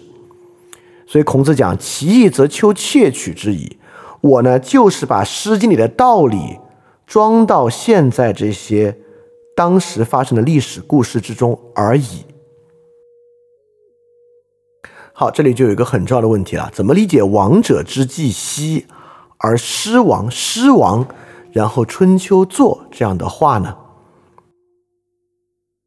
其实，在我们刚才那个框架里面啊，这个话很容易理解。我们也明白春秋是一个什么样的史。史这个东西啊，是关于良好秩序如何运行的记载。但是如果一个社会已经失去了良好秩序，怎么办呢？啊，这就叫亡者之既息而失亡。当良好秩序已然不存在的时候，我们已经没有任何一个东西来作为答案了。良好秩序是怎么构成的？这是《诗经》提供的价值，没有这样的答案了。所以现在呢，我们必须回答另外一个问题，就是良好秩序是怎么没的，或者说一个不良好的秩序什么样，这就叫做诗亡。然后春秋作，为什么各国都有春秋呢？就是因为世道衰微，邪说暴行有作。春秋这样史的记载啊，就是礼崩乐坏的史官记载，写的呢就是坏事儿。我们可以说啊，诗书礼义乐写的都是好事儿，春秋啊的问题意识是坏事儿之书。所以《左传》成功十四年啊，《左传》的作者如此来讲春秋，因为《左传》里面故君子曰，就像《史记》里面的太史公曰：“君子曰，春秋呢，就是微而显，智而慧，婉而成章，静而不污，惩恶劝善，非圣人谁能修之？”所以，春秋是一种揭露问题的史之记载，它是以隐微的方式、隐晦的方式。婉转的方式揭露问题的，为什么要来这样揭露问题呢？因为它揭露的是当事的问题，是不容易以直白的方式记录出来的，所以只有圣人呢才有这样的能力。好，我们现在知道了，孔子如此崇古，古典经书如此完整。为何春秋在里面如此特殊？是他自己编纂。当然，今天我们也不能确定春秋就是孔子编纂了，都这么说而已了。Anyway，就是他那个时代编纂出了春秋这样的东西。所以，春秋跟其他的史是不同的。其他史是良好秩序运行的记载，春秋是秩序崩坏的记载。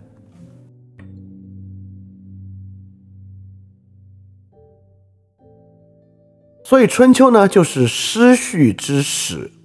五经啊，讲秩序如何构成，使用的呢是成结构的经验性内容。什么叫成结构的经验性内容啊？就像诗有国风，风雅颂嘛，就是成结构的经验性内容。我为什么要强调成结构呢？就是把它与通史、断代史、纪传体史分开。我们说啊，你看我们最后还是要回去讲《史记》啊。《史记》不是纪传体史书，《史记》是成结构的经验性内容，就是《世家本纪》列传，包括书啊、表啊，是成结构的经验性内容。《春秋》呢，是描述礼崩乐坏的过程，用的是成结构的方法，就是春夏秋冬四时更替的方法来描绘礼崩乐坏的过程。所以春秋依然使用史的原始文本方式，什么方式呢？不是理论论述，不是像老子《道德经》、墨子那样的理论论述，也不是《论语》那样的语录，它不直接给结论，不直接给论述，是经验主义的。所以史本身就是经验主义的，《尚书》就是五经里面的内容，描述的都是经验主义的内容。啊，这你看，这是中国古典教育啊。有时候我们觉得跟西方不同的，呃，这个柏拉图的学员啊，讲的是几何学、政治学、修辞学，都是被充分提炼和抽象的知识。我们这边呢，讲的都是经验性知识，讲的某种程度上会让人感觉很教条，因为讲的不是理论。我们这个文化，我们这个文明没有理论的兴趣啊。希腊文化是一个典型的理论文化。所以我们这个文化最好的方式是什么呢？就是经验主义的。所以春秋呢，就是经验主义的崩溃学。我们发现，你看春秋里面没有写理论，孔子不想说理论嘛。孔子来《论语》语录里的那么多理论，但对孔子来讲啊，理论没有那么有帮助。我们这个文化不是一个理论文化，所以孔子不会在里面说，你看这个事儿出现了，就是因为谁不仁不义；那事儿出了，是因为谁仁谁义。这些东西没有描述经验主义内容重要，所以《春秋》呢就是一本礼崩乐坏的经验主义记载过程。好，我们现在就能来总结一下什么叫做《春秋之义》了。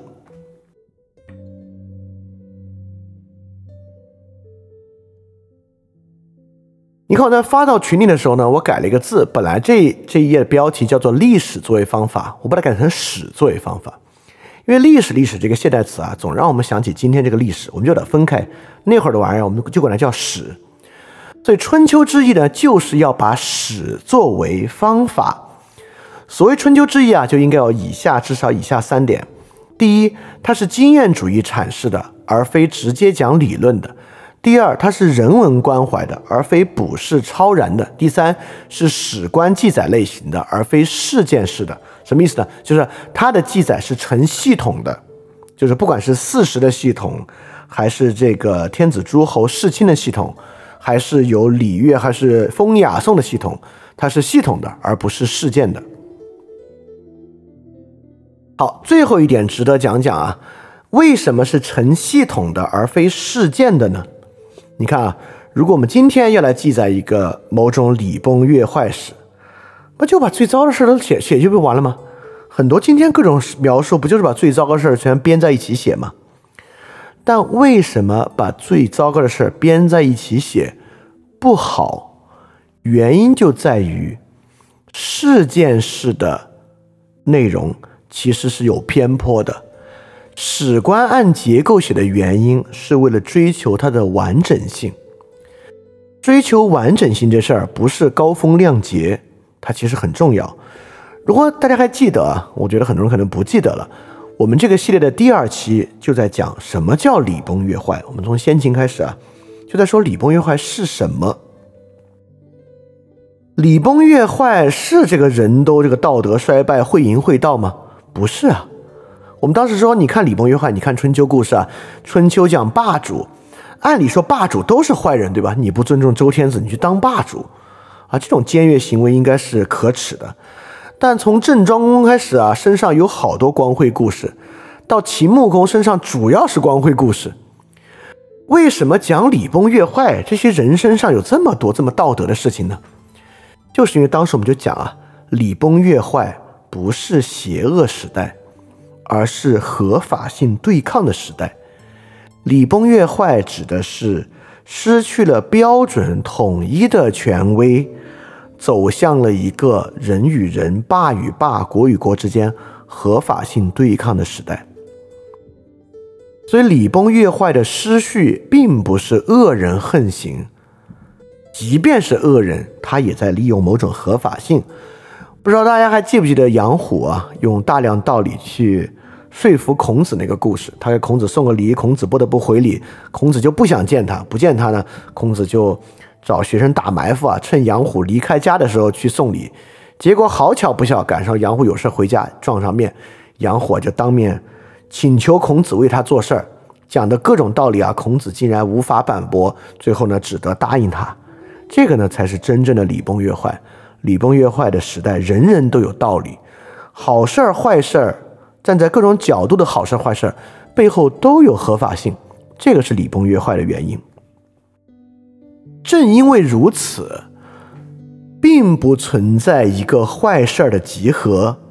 就如果你要真正好的展示失序和礼崩乐坏，你不能写坏事儿的集合，你要把所有的事情都记录下来。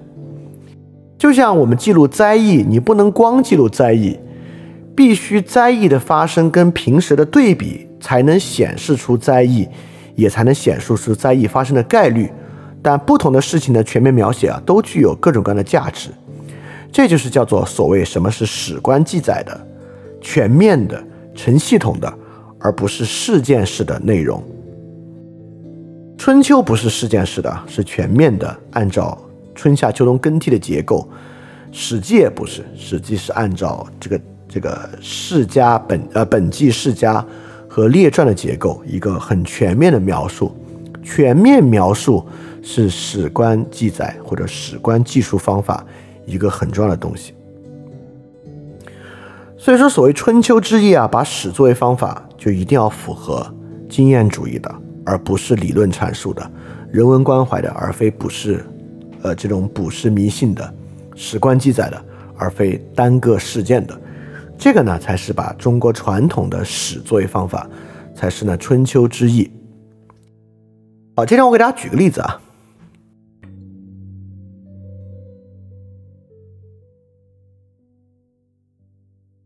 如果呢，你想论证，比如说今天就有人要争论啊，你想论证一下这个自由是很重要的，有人说这个自由没有用。过度的自由呢，这个社会就要瓦解，竞争力就要下降。这话你听得多了，对吧？如果你认为这个自由非常根本啊，你这个时候该怎么去完成这个说服过程呢？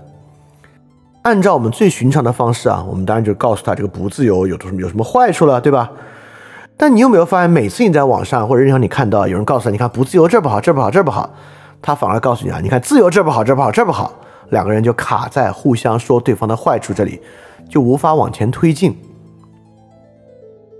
所以可见啊，全面论述是获得说服力，或者是建立某种标准的最起码的要求。你看，这也是为什么《汉书·艺文志六艺》之中啊，史官的标准是道家，道家这些人是史官。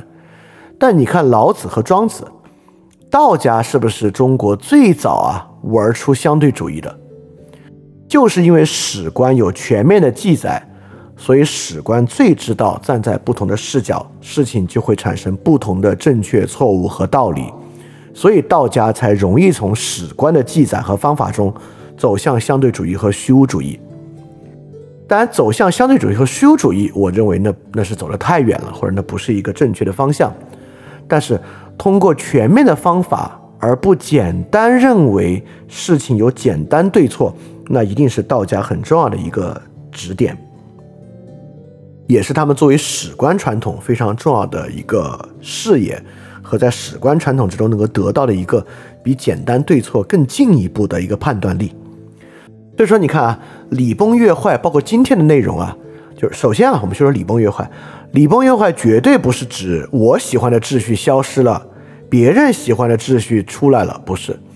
礼崩乐坏指的就是标准开始变多了，秩序与秩序之间开始发生冲突。啊，冲突到秦始皇要来用武力的方式统一天下，最后搞出一个法家帝国的地步啊，当然是很可怕、很可怕的一个事情我们都说了，这个秦制不是唯一答案，周秦之变呢是一次溃败。所以通过这个例子呢，希望大家发现啊，这个多视角并非单一结论、全面阐述本身的强烈重要性。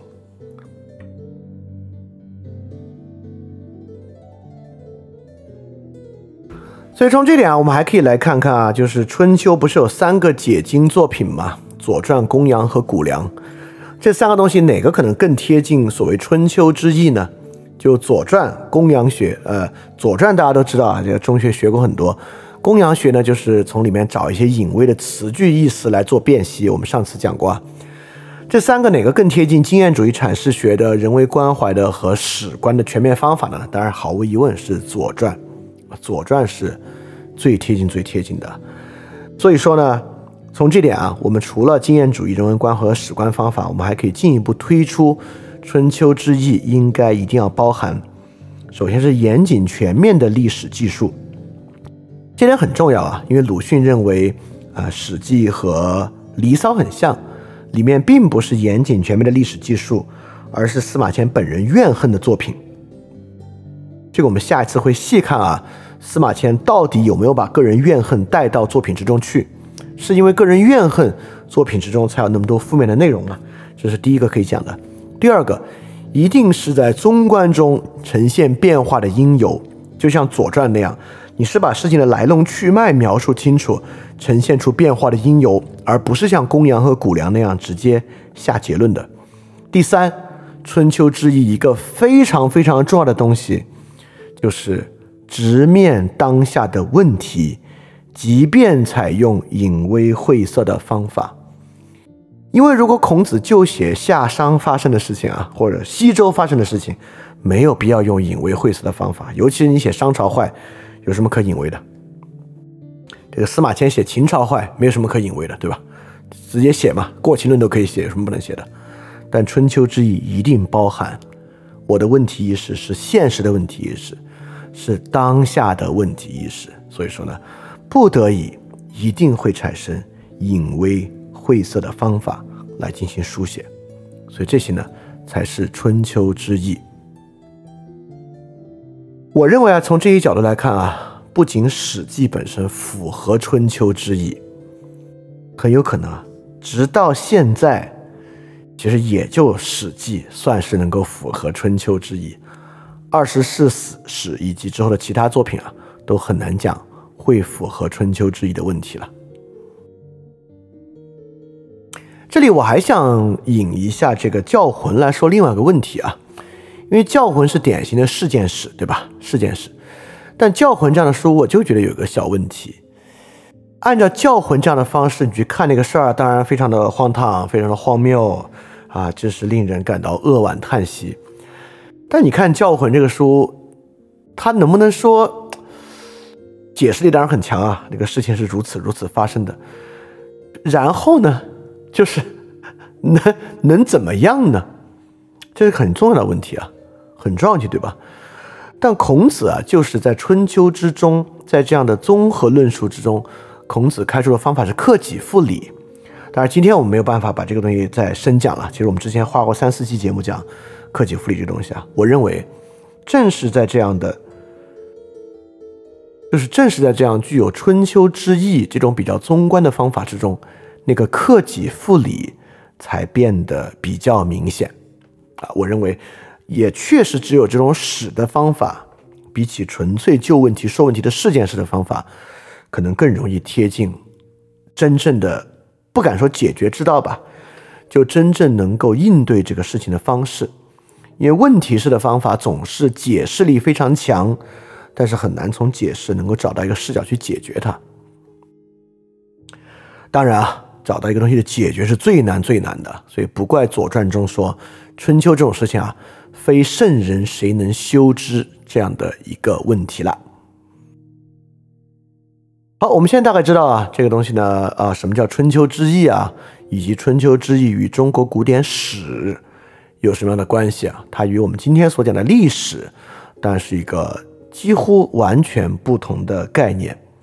好，那我们就终于啊，可以来说说这个司马迁了。当然刚才讲讲这些呢，都是对我们理解司马迁有很好的补充。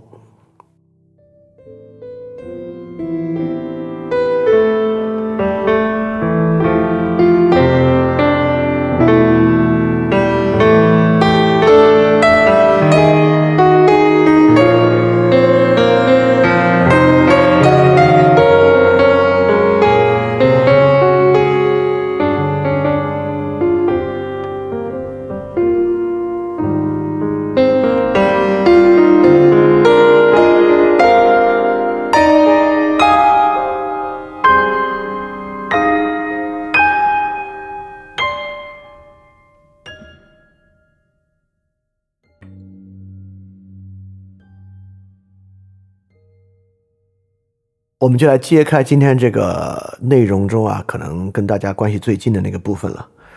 这个部分呢，就是究天人之际。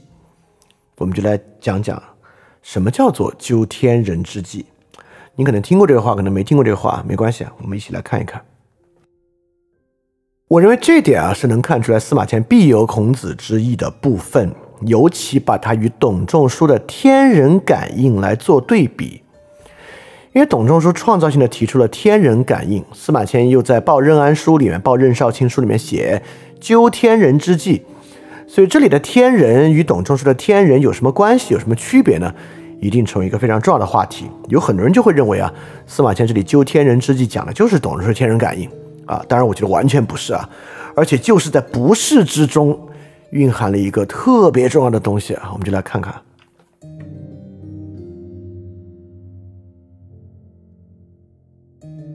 这个任少卿呢是一方太守，因为司马迁当时已经宫刑入宫了，任少卿就认为你现在呢在这个内内宫啊当醒官，比这个中枢啊公关系统啊离皇帝还近，但你竟然不好好发挥啊，你能够影响到皇帝的作用，哎，你真是不行啊！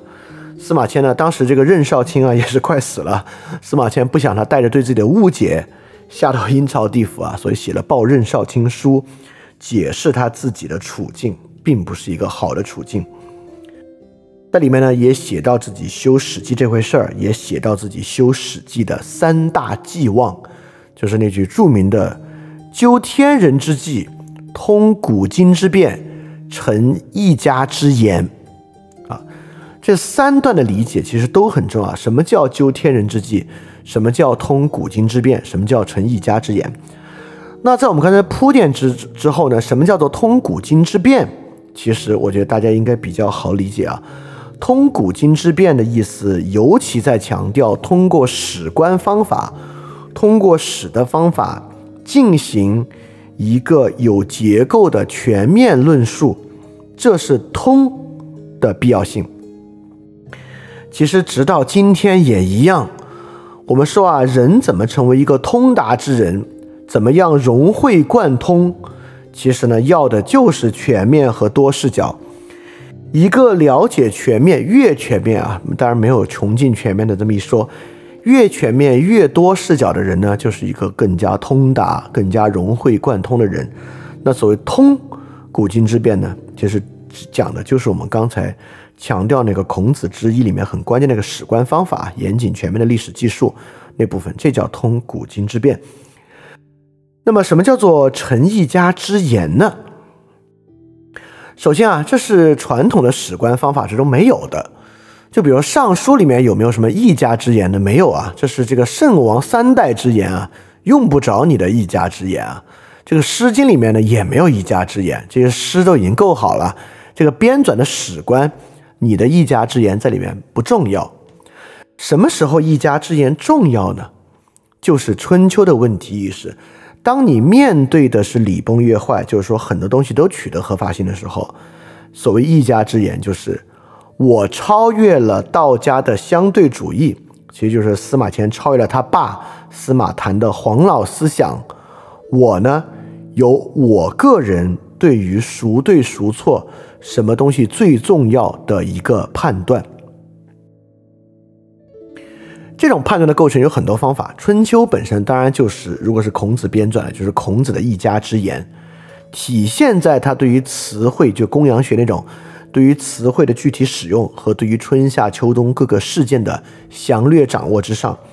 《左传》中的君子曰，《史记》里的太史公约，都是直白的一家之言，当然也包括《史记》的篇目结构的把握，对于事件的。取舍对于详略的掌握，对于前后的排布，都是一家之言。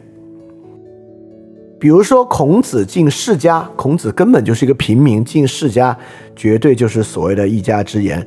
在表中啊，不写秦汉年表，写秦楚之际年表，把项羽作为本纪放在其中呢，也是典型的一家之言。不写汉惠帝而写吕后本纪呢，也是一家之言的典型例子。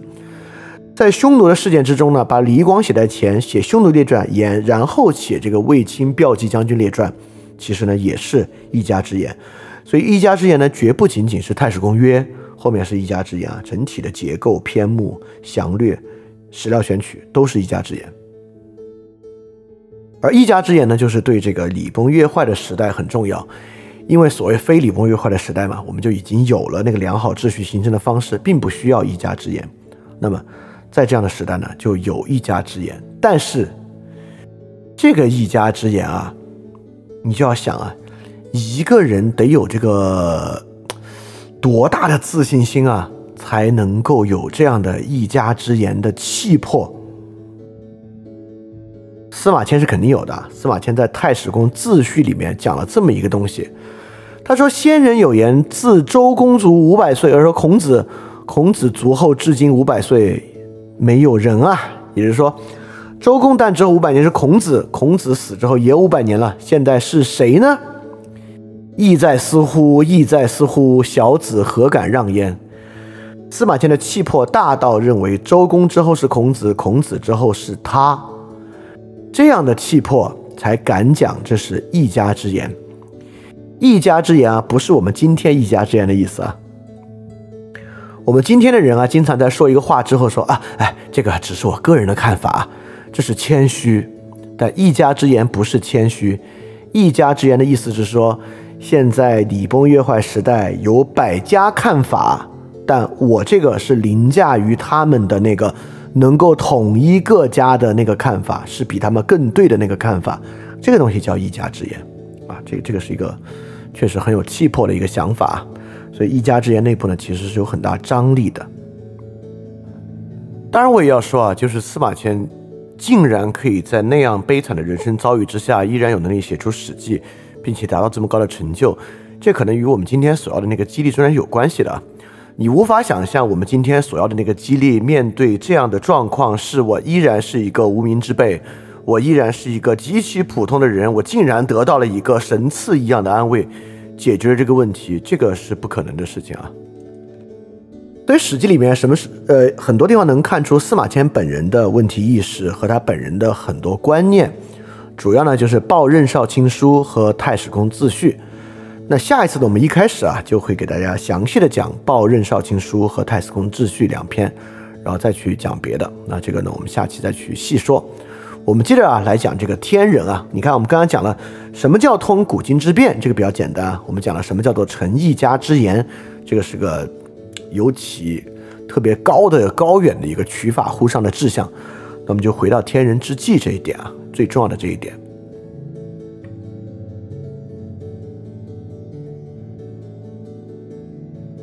这个天人感应，我们上期讲了，主要说的是董仲舒搞的一个神学空间。这个神学空间呢，就是以阴阳五行原理构成的神学空间。这个神学空间呢，凌驾在真实的政治事务和这个帝国事务之上。通过灾异和祥瑞来展现这个东西呢，天人感应叫天人。司马迁的年纪啊，在董仲舒之后，他对于儒家的学习有一大部分呢，都来自于董仲舒。他呢，跟董仲舒学习过董仲舒的公羊学，在《太史公自序》之中啊，对于春秋这玩意儿是什么，他也直接引用的是董仲舒的看法。他就说啊。就是我听说董仲舒给我讲过春秋是什么，就是周道衰微，孔子为鲁司寇等等等等，到这个以为贬天子退诸侯讨大夫以达王室而已矣。这个呢不是司马迁本人的看法，春秋是什么？他直接用的呢就是董仲舒的看法。所以既然啊他与董仲舒呢实际是有交集的，也师从董仲舒学习春秋公羊学，董仲舒呢也有天人感应，那天人之际是不是就是天人感应所讲的那个天人呢？如果是的话，再加上这个《史记》中呢，也讲到灾异，也讲到占卜，也讲到占星。司马迁的家族呢，就是典型的占星官。所以说，究天人之意啊，是不是就是要像研究物理道理一样，穷尽天人感应中间啊，那个天与人到底如何应和，如何产生灾异，如何产生元祥瑞的那个道理呢？是不是要去把握人间事物、人间行为和天的反应现象之间的连接，叫做究天人之际呢？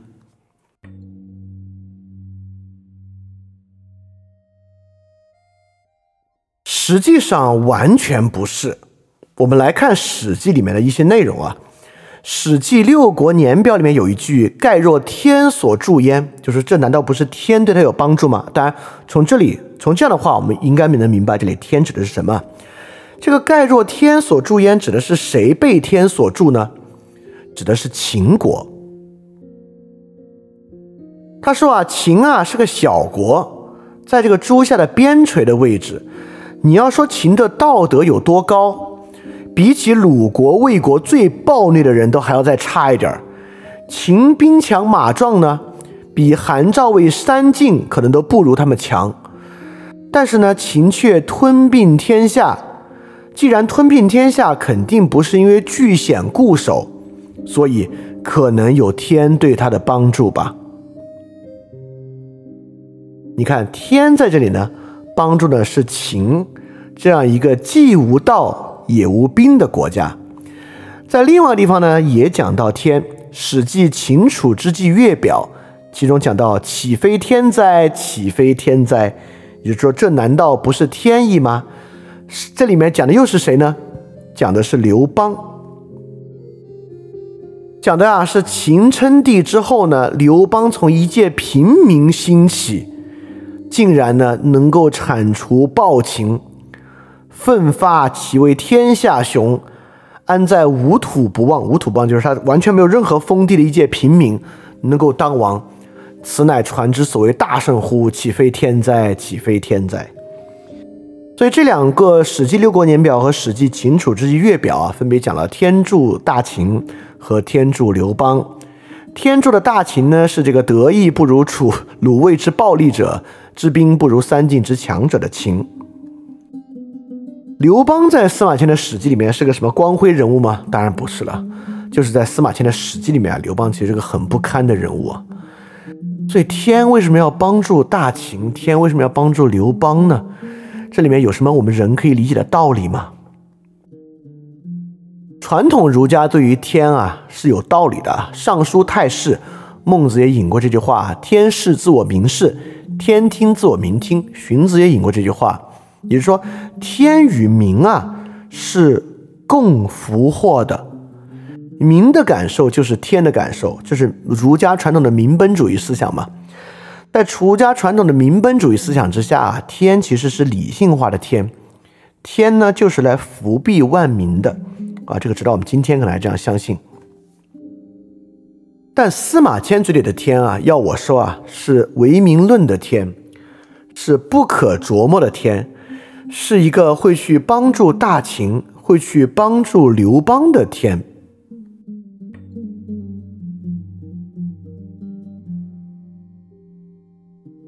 在更明显的一个地方啊，《史记》的《伯夷列传》，《伯夷列传》呢是《史记》的第一篇列传。我刚才说啊，《史记》中列传其实是最核心的，列传是关于人的，列传是关于人的言行和抉择的。在《博弈列传》非常开始的地方，司马迁就讲了这个话。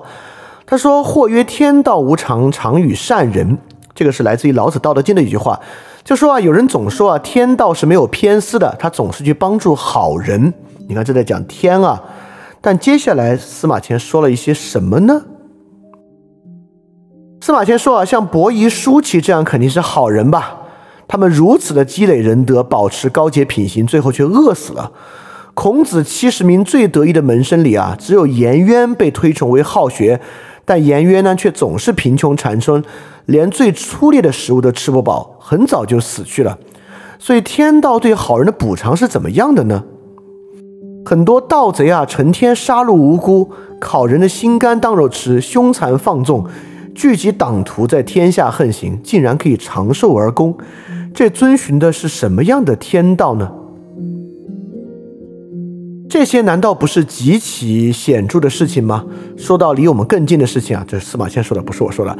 说到离我们更近的事情啊，那些不走正路、专门违法犯禁、终身享受安逸、过着优厚的生活、世世代代不断绝；而有的人啊，非常谨慎，在好的地方才肯迈步，适宜的机会才肯说话，走路不敢经有小径，不是公正的事情绝对不去做。而这样小心谨慎的人，不常常遭受天灾，数都数不过来吗？其实司马迁自己也是，对吧？司马迁最后说啊，这种事情令我深感困惑不解，我真是太困惑了，就像我之前那个节目一样啊。如果有所谓的天道啊，什么样才是天道呢？所以从天助大秦，天助刘邦，从伯夷、叔齐、颜渊他自己。所发生的事情之上啊，司马迁并不相信一个理性化的天，这就是我为什么称它叫做唯名论革命啊。这就像这个鼠疫横行时期欧洲所发生的那场唯名论革命一样，他们也不再相信一个这个与福祸理性相关的神这样一个概念，这就是变成一个非理性的天。所以说，这里的天人之际，绝对指的不是董仲舒的天人感应。因此，天人之际的张力不是天人感应，而是不可知的非理性的际遇。在这里，天人之际啊，就是人生中所遭遇的那些，其实用道理无法说清的际遇，这个才是天人之际。好，我们明白了。所以天呢，有点像，它不是命，因为命总有命定论，它不是命定的。物灵说啊，它甚至还有点像厄运。这种非理性的天呢，代表这个世界当然不总是善有善报，恶有恶报的。很多时候呢，就是善人有恶报，恶人有善报。我们究的穷究的天人之际，就是要穷究这样的际遇。以及在这样的际遇之中，人所做的抉择。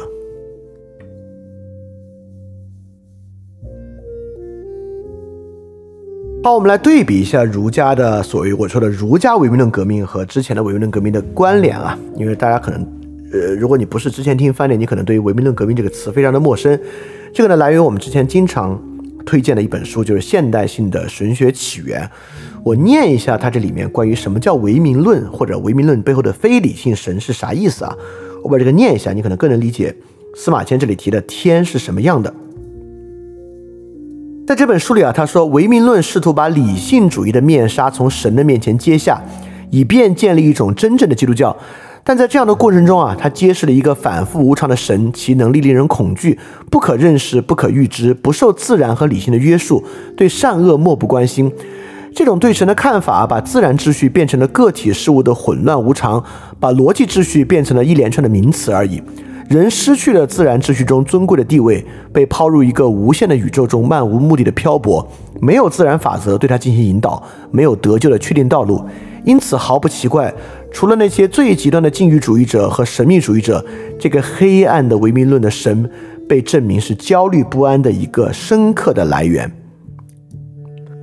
所以，所谓唯名论，唯名论啊，指的就是我们所使用那些概念不过是名称而已。并不存在共相，殊相才是一切的根本。也就是说，所谓的仁义礼智信五行，我们刚才讲到，在董仲舒体系之中，这些都是实存物；在司马迁体系之中呢，这些不过是名字而已。它不过就是一连串的名称，背后并没有一个天人感应的逻辑秩序。天人之间并不存在善恶的关注和善有善报、恶有恶报的确定。对司马迁这里的天人之际啊，和这个是一样的。在这里呢，政治和社会事务没有基于善恶报应的承诺，灾异和祥瑞呢，不再与世间的秩序发生关联。但是啊，但是啊，但是啊，但是啊，但是啊，正因为此，一家之言才有可能性和价值。大家想是不是啊？如果真的存在善有善报、恶有恶报、天人之际、天人感应。那直接看灾异和祥瑞就行了，对吧？一家之言有什么意义？人的言辞在里面有什么意义？如果天人感应是对的的话，所以西方啊，正是在天人感应之后，走向了对于科学的探索，走向了对于自然的征服。当然，儒家不是啊。儒家呢，在天人感应之后，抛弃了善有善报，呃，在在天人之际中啊，在司马迁的唯名论革命之后。抛弃了善有善报、恶有恶报的传统儒家伦理秩序，更加倚重人对于秩序的判断。从此之后，对秩序的判断不在天的灾异和祥瑞，而在人的圣人的一家之言。所以，司马迁的唯名论革命是董仲舒儒家体系彻彻底底、完全的反面。董仲舒是什么呢？是儒家的父妹，对吧？他把那套神学体系重新复兴在儒家之中。而司马迁是对这一期的彻底抛弃，是对于《周易》卜筮和儒家体系的彻底祛魅。正是在这个祛魅之后，人本身他自己的判断和他的言行才变得如此重要。所以我要说，在《史记》之中啊，是华夏人文精神的高峰顶点。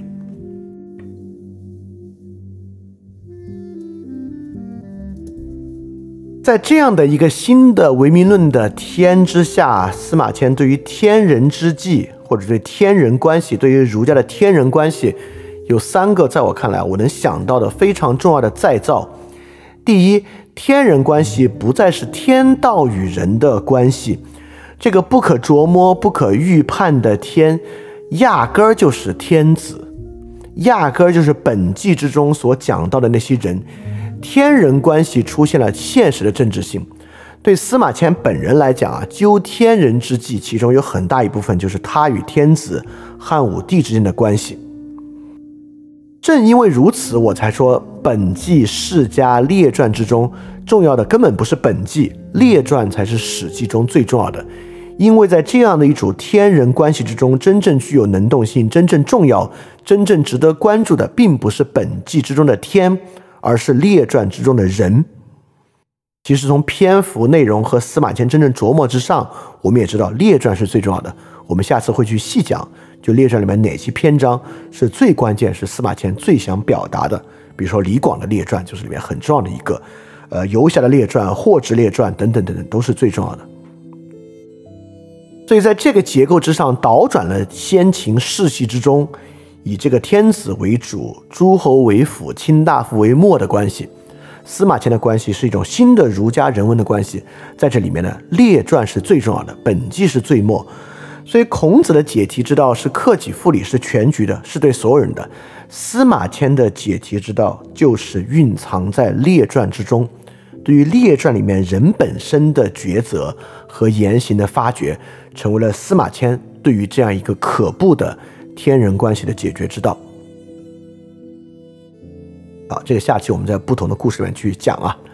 第二，在这里面建立了独立的世人的世界，就是世人的世界啊，就不在天人之中了。《史记·伯夷列传》里面就有这么一句话，讲“岁寒，然后知松柏之后凋，举世浑浊，清世乃见”。这当然来自《论语·颜渊》，“为人由己而由人乎哉？”当然，《论语》里面也有“有岁寒，然后知松柏后凋”这句话啊。所以在董仲舒那里啊，从天子到世人，所有人都需要服从于天道，在天道之中呢，你的仁义礼智信才能够在其中存有。但对于司马迁来讲啊，世人精神和世人本身的追求，并不在天道之中，而在世俗之中，恰恰是举世浑浊才见轻视，为人由己而不由人。但这不是一个什么理。这个浪漫主义啊，就光靠自己就行啊？为人由己不由人，当然是说，主要指的是在什么样的情况和条件之下，你都有选择的可能性这么一个事儿。正是在这里面啊，中国之后所谓独立的士人精神啊，就余英时先生非常强调的那个士人精神啊，在《史记》里面才真正重新被塑造和树立起来，在孔孟之后被重新树立起来，而。跟西方一模一样，就是在唯名论革命之后，基于人的世界可知的通达之理、通古今之变才有可能，所以史家的方法才能够通达那个超越合理性之争的一家之言的重要性，属于人的道理才存在，而不是要用黄老的方式去贴近，用仪式的方式去贴近，这就是通古今的意义。只要用史家的方式，综观拉长周期，注史之人就能够看到其中的人道，并且能够从中明白自己肯定是正确的。这与西方一样的呢，就是文明论革命之后，天道不存，人道呢才显示出来。对司马迁对于天人关系的再造啊，就是使天人关系有了现实的政治性。在这里面呢，列传。所代表的人，他的抉择、处境和言行变得极其重要，成为了解题之道，也建立了独立的世人世界。世人世界不需要服从某种源于天道，而是为人由己。而在这之中呢，世人才能够可能通过史的方法去达到人道之理，来达到能够超越合理性之争的属于人的道理存在。啊，所以这个呢，都是一些非常非常重要的方式方法，也能够看到，我们能够回答，就司马迁怎么可能在面临那样一个处境的情况之下，还能够完成《史记》呢？啊，正是因为这个唯唯名论革命之后，这个中国的华夏式的人文精神啊，其实是一个能量很大的东西啊。那这可能是我觉得今天对每个人都有用的。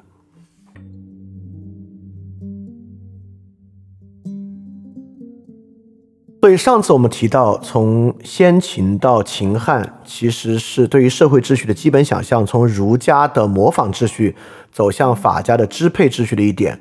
那董仲舒对儒家的改造呢，依然是在支配秩序的背景之下。这是我们上次讲到的，《史记》呢是在西汉真正脱离了支配秩序的一个想象，是儒家思想啊在帝国秩序之下真正的延续。这是一个脱离了支配秩序的儒家思想。从这里面呢，我们就能找到很多和董仲舒不同的东西。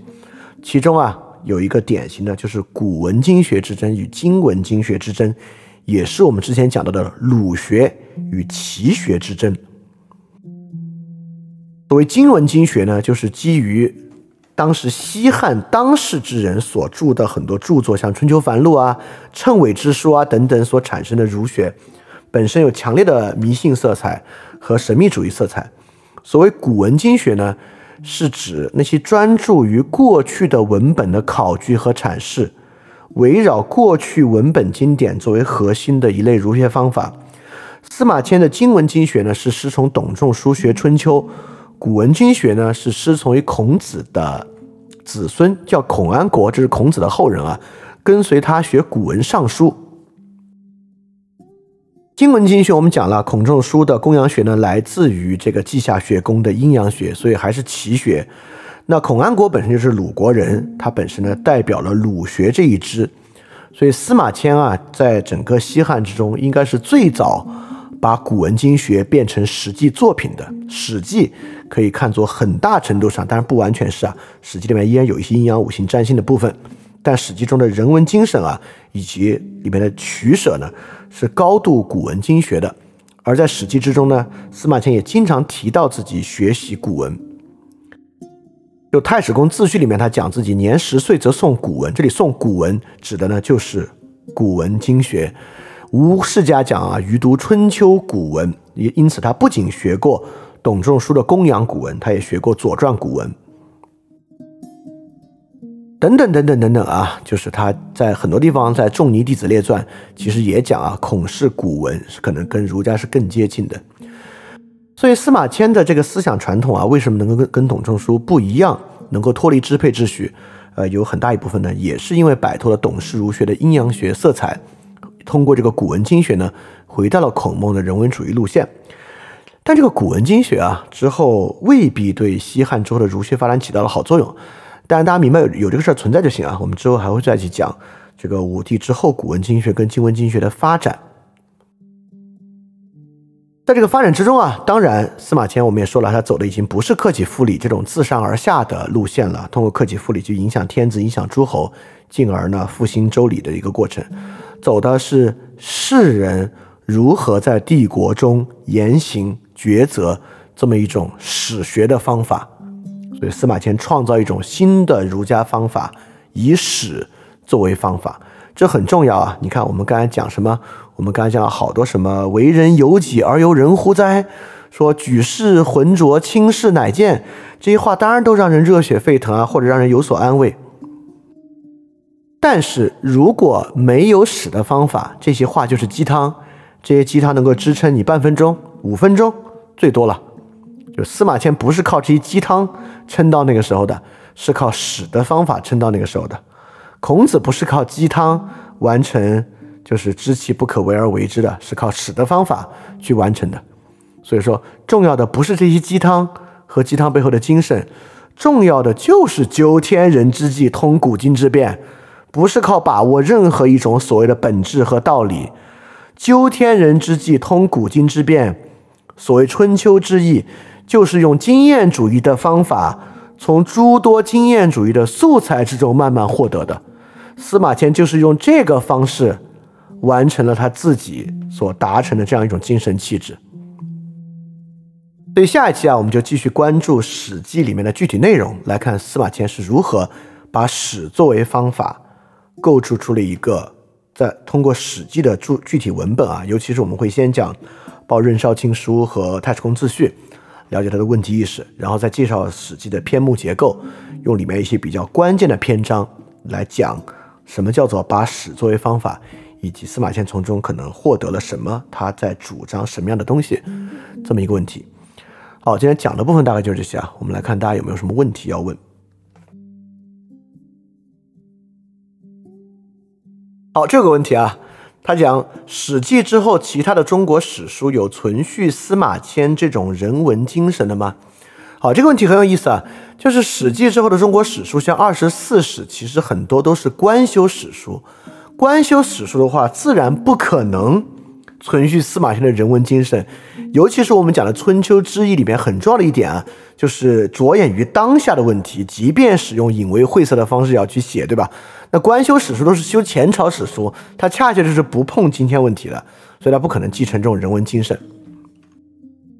那么其他有没有别的史书呢？比如说中国这个历史上有很重要的一另外一部史书啊，就是这个《资治通鉴》。这个《资治通鉴》呢，是不是这种纪传体的二十四史啊？它是这个长篇的编年体史书了，是北宋时期啊，这个司马迁写的。他呢也有很多问题。第一呢，他也不写北宋，他最后记载呢，应该是记载到这个五代十国时期啊。所以说，它也失去了那个价值。第二呢，它也有官办史书的特点。第三呢，这个《资治通鉴》里面啊，我我们到时候去讲啊，里面所展现出来的人文精神啊，很大程度之上远不如司马迁的《史记》里边掺杂了大量的教条的内容和很多儒教化的内容。所以说，你要说这个《史记》之后的书有没有存续这种人文精神呢？我们。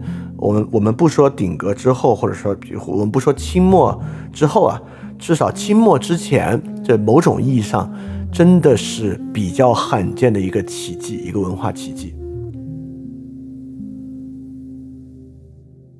啊，我我觉得这是个好问题啊，就是呃，真说可以给大家给大家给大家推荐一点，呃，可能跟《史记》的精神比较重要的篇目，尤其是比如说，如果下次你听之前啊，你如果去花点时间看看这一篇目。当然会非常有帮助，哎，我觉得这确实是个好的。那我给大家推荐一些这个篇目啊。本纪部分呢都不是特别用，因为我们说本纪部分没有那么重要。那么这个世家里面的第世家第一篇吴太伯世家啊是很值得去看一看的。然后之后我也不说世家，我们还是就是在这个列传里面去挑吧。列传里面呢比较重要，当然是第一部分啊伯夷列传，这个是很值得去看的。第八篇《商君列传》，我觉得很值得去好好看一下，因为尤其是《商君列传》和秦本纪那里对商鞅、司马迁有完全不同的评价，这也是我们下期会讲一点的。《刺客列传》《李将军列传》，然后然后是这个《荀列列传》《儒林列传》《酷吏列传》，呃等等啊，《游侠霍职列传》，我觉得这些呢都值得去看一下。然后，然后这个太史公自序跟报任少卿书就不说了。然后最重要、最重要的就是书这里面的封禅书、封禅书和平准书这两篇，我觉得很值得去看。有着，所以刚才我讲的这项，我觉得应该很值得去看一下。如果你看这个白话文的话，版本其实都不会很长啊，大家看看就行。当然啊，我刚才念了这么多也很难记得住，然后没关系啊，我明天发节目的时候会把我推荐的这些篇目发在那个 show notes 里边，大家可以去那儿找。好，呃，这个问题啊，跟另外一个群里的一个论述，我可以把两个混在一起。这里有个同学问呢，就是关于什么是史的那部分，还是没太听明白。就《诗经》《仪礼》这些都算是史，如果这些都是史的话，什么不是史呢？啊？呃，在另外一个群里呢，有同学就问了一个问题啊，当然其实是个评述。他说，《传习录》里面啊，王阳明就说啊，以言以事言谓之史，以道言呢谓之经。世纪道，道即事。你看它有道有事，但是又世纪道，道即事了。所以说，春秋呢因此是经，五经呢本身也是史啊，书呢是尧舜以下的史，这是尚书啊，礼乐呢是三代史。对，这里就是说这个六经为史这个东西啊，但它这里面把世道混合，我倒不是特别特别的认可。那我来我来回答，就是这些都是史，什么不是史呢？呃，从先秦文本之中啊，比如说《道德经》不是史，《道德经》为什么不是史呢？因为史官是一个记录官，《道德经》中没有任何的记录，所以《道德经》呢不是史。诸子百家很多内容呢都不是史，没有史的价值。春秋时期的盟会书不是史，那些盟会书呢是当时的外交文书，外交文书呢未必有史官起草，可能是孔子当时那个角色，可能跟这个外交辞书、外交辞令关系还要再近一点的。所以说，史官呢就是与占卜有关的记载和记录。这个当然与今天的历史的想法是完全不同的，但是呢，这是我回答你的问题啊，就什么不是史？那春秋先秦时期有很多文本了，比如说，呃，《睡虎地秦简》很多内容在也是在之前的，当时的法令等等的，那就不是史。所以我回头总结一下，关于什么是史的那部分，综合性的、经验性的，如何构成秩序的记录是史。这、这、这、这、这就像 Historia 基于西方的价值一样，基于东方的价值，我们在意的就是系统性的、综合性的关于秩序如何构成的记录，这些是史。刚才我说的其他那些呢，就不是经验性内容的记录，就是。但春秋是反面的，阳史和阴史，那春秋就是阴史，就是它的反面，就是关于秩序是如何崩坏的，经验性的、综合性的、系统的记录，这个是史。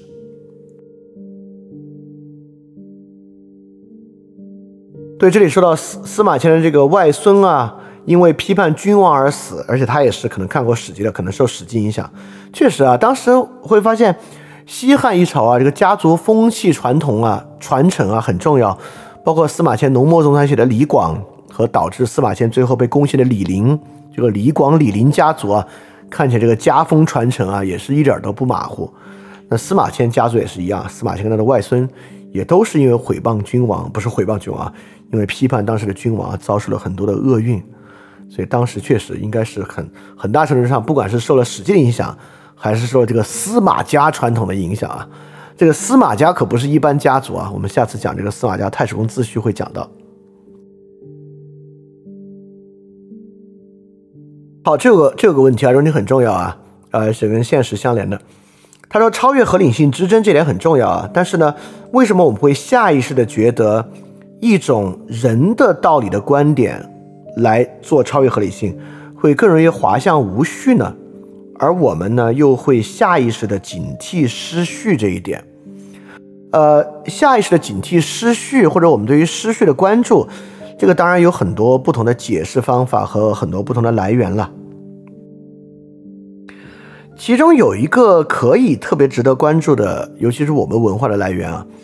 我们之前讲过，我们讲这个荀子，呃，不是荀子啊，我们讲荀子以及荀子现在子夏儒学的时候，讲过他们中间呢产生了一个很重要的观点，就是对于小人儒，对于小人的极其敏感，和对于异类异己的超级敏感。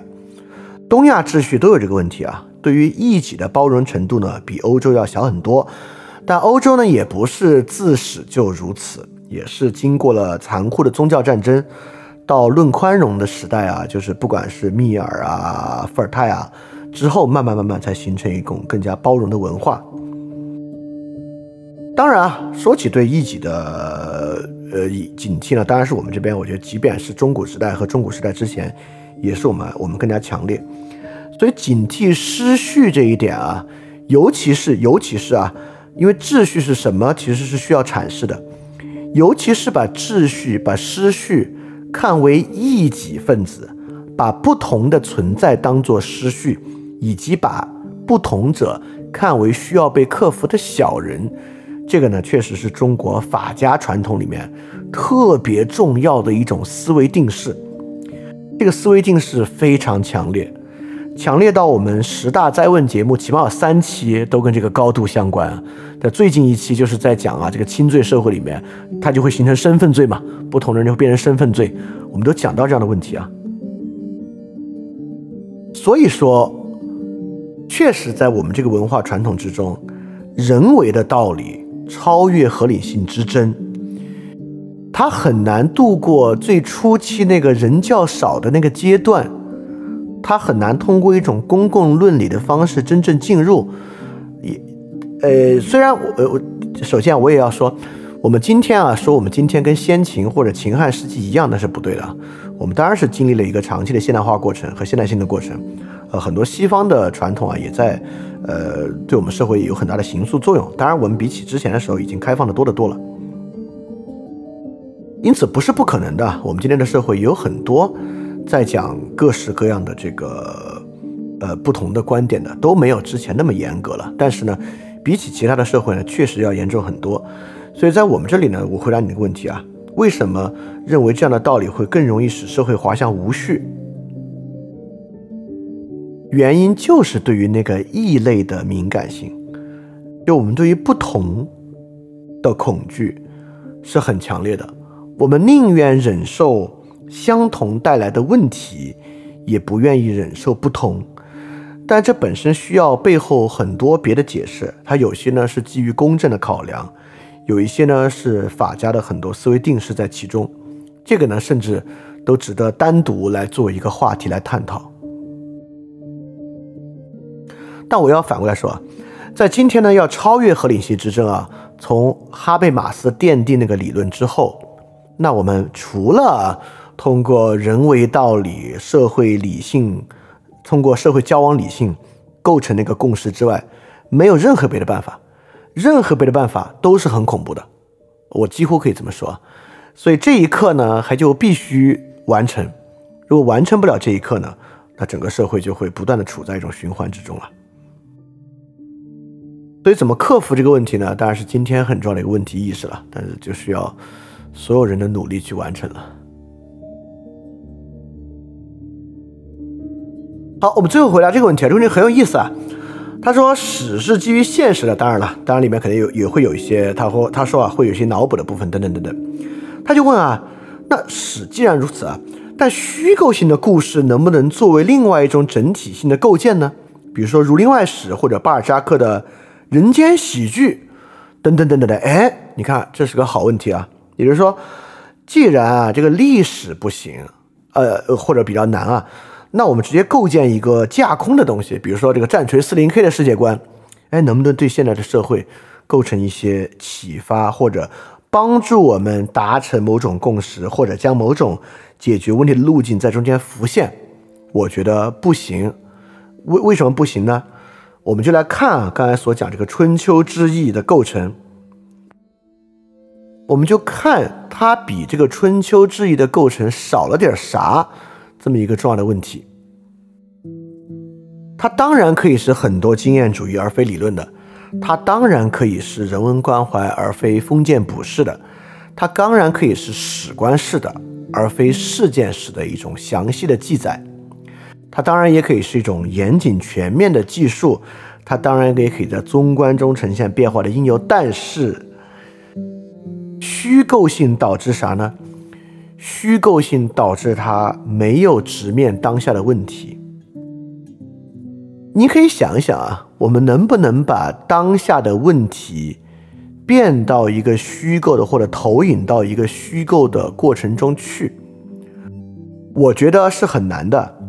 我就我我我我我就我就说直白点吧，我们都不说虚构的了，教魂对于我们今天的问题是不是一个映射关系？当然是。如果不是的话，他就不会在过去一年一直在各种书籍畅销榜排行榜的前列了。但都不是当下的问题，是过去跟今天同过的问题。为什么就没有那样的穿透力呢？对我觉得这个可以，我把这个问题问回来，你可以去想啊。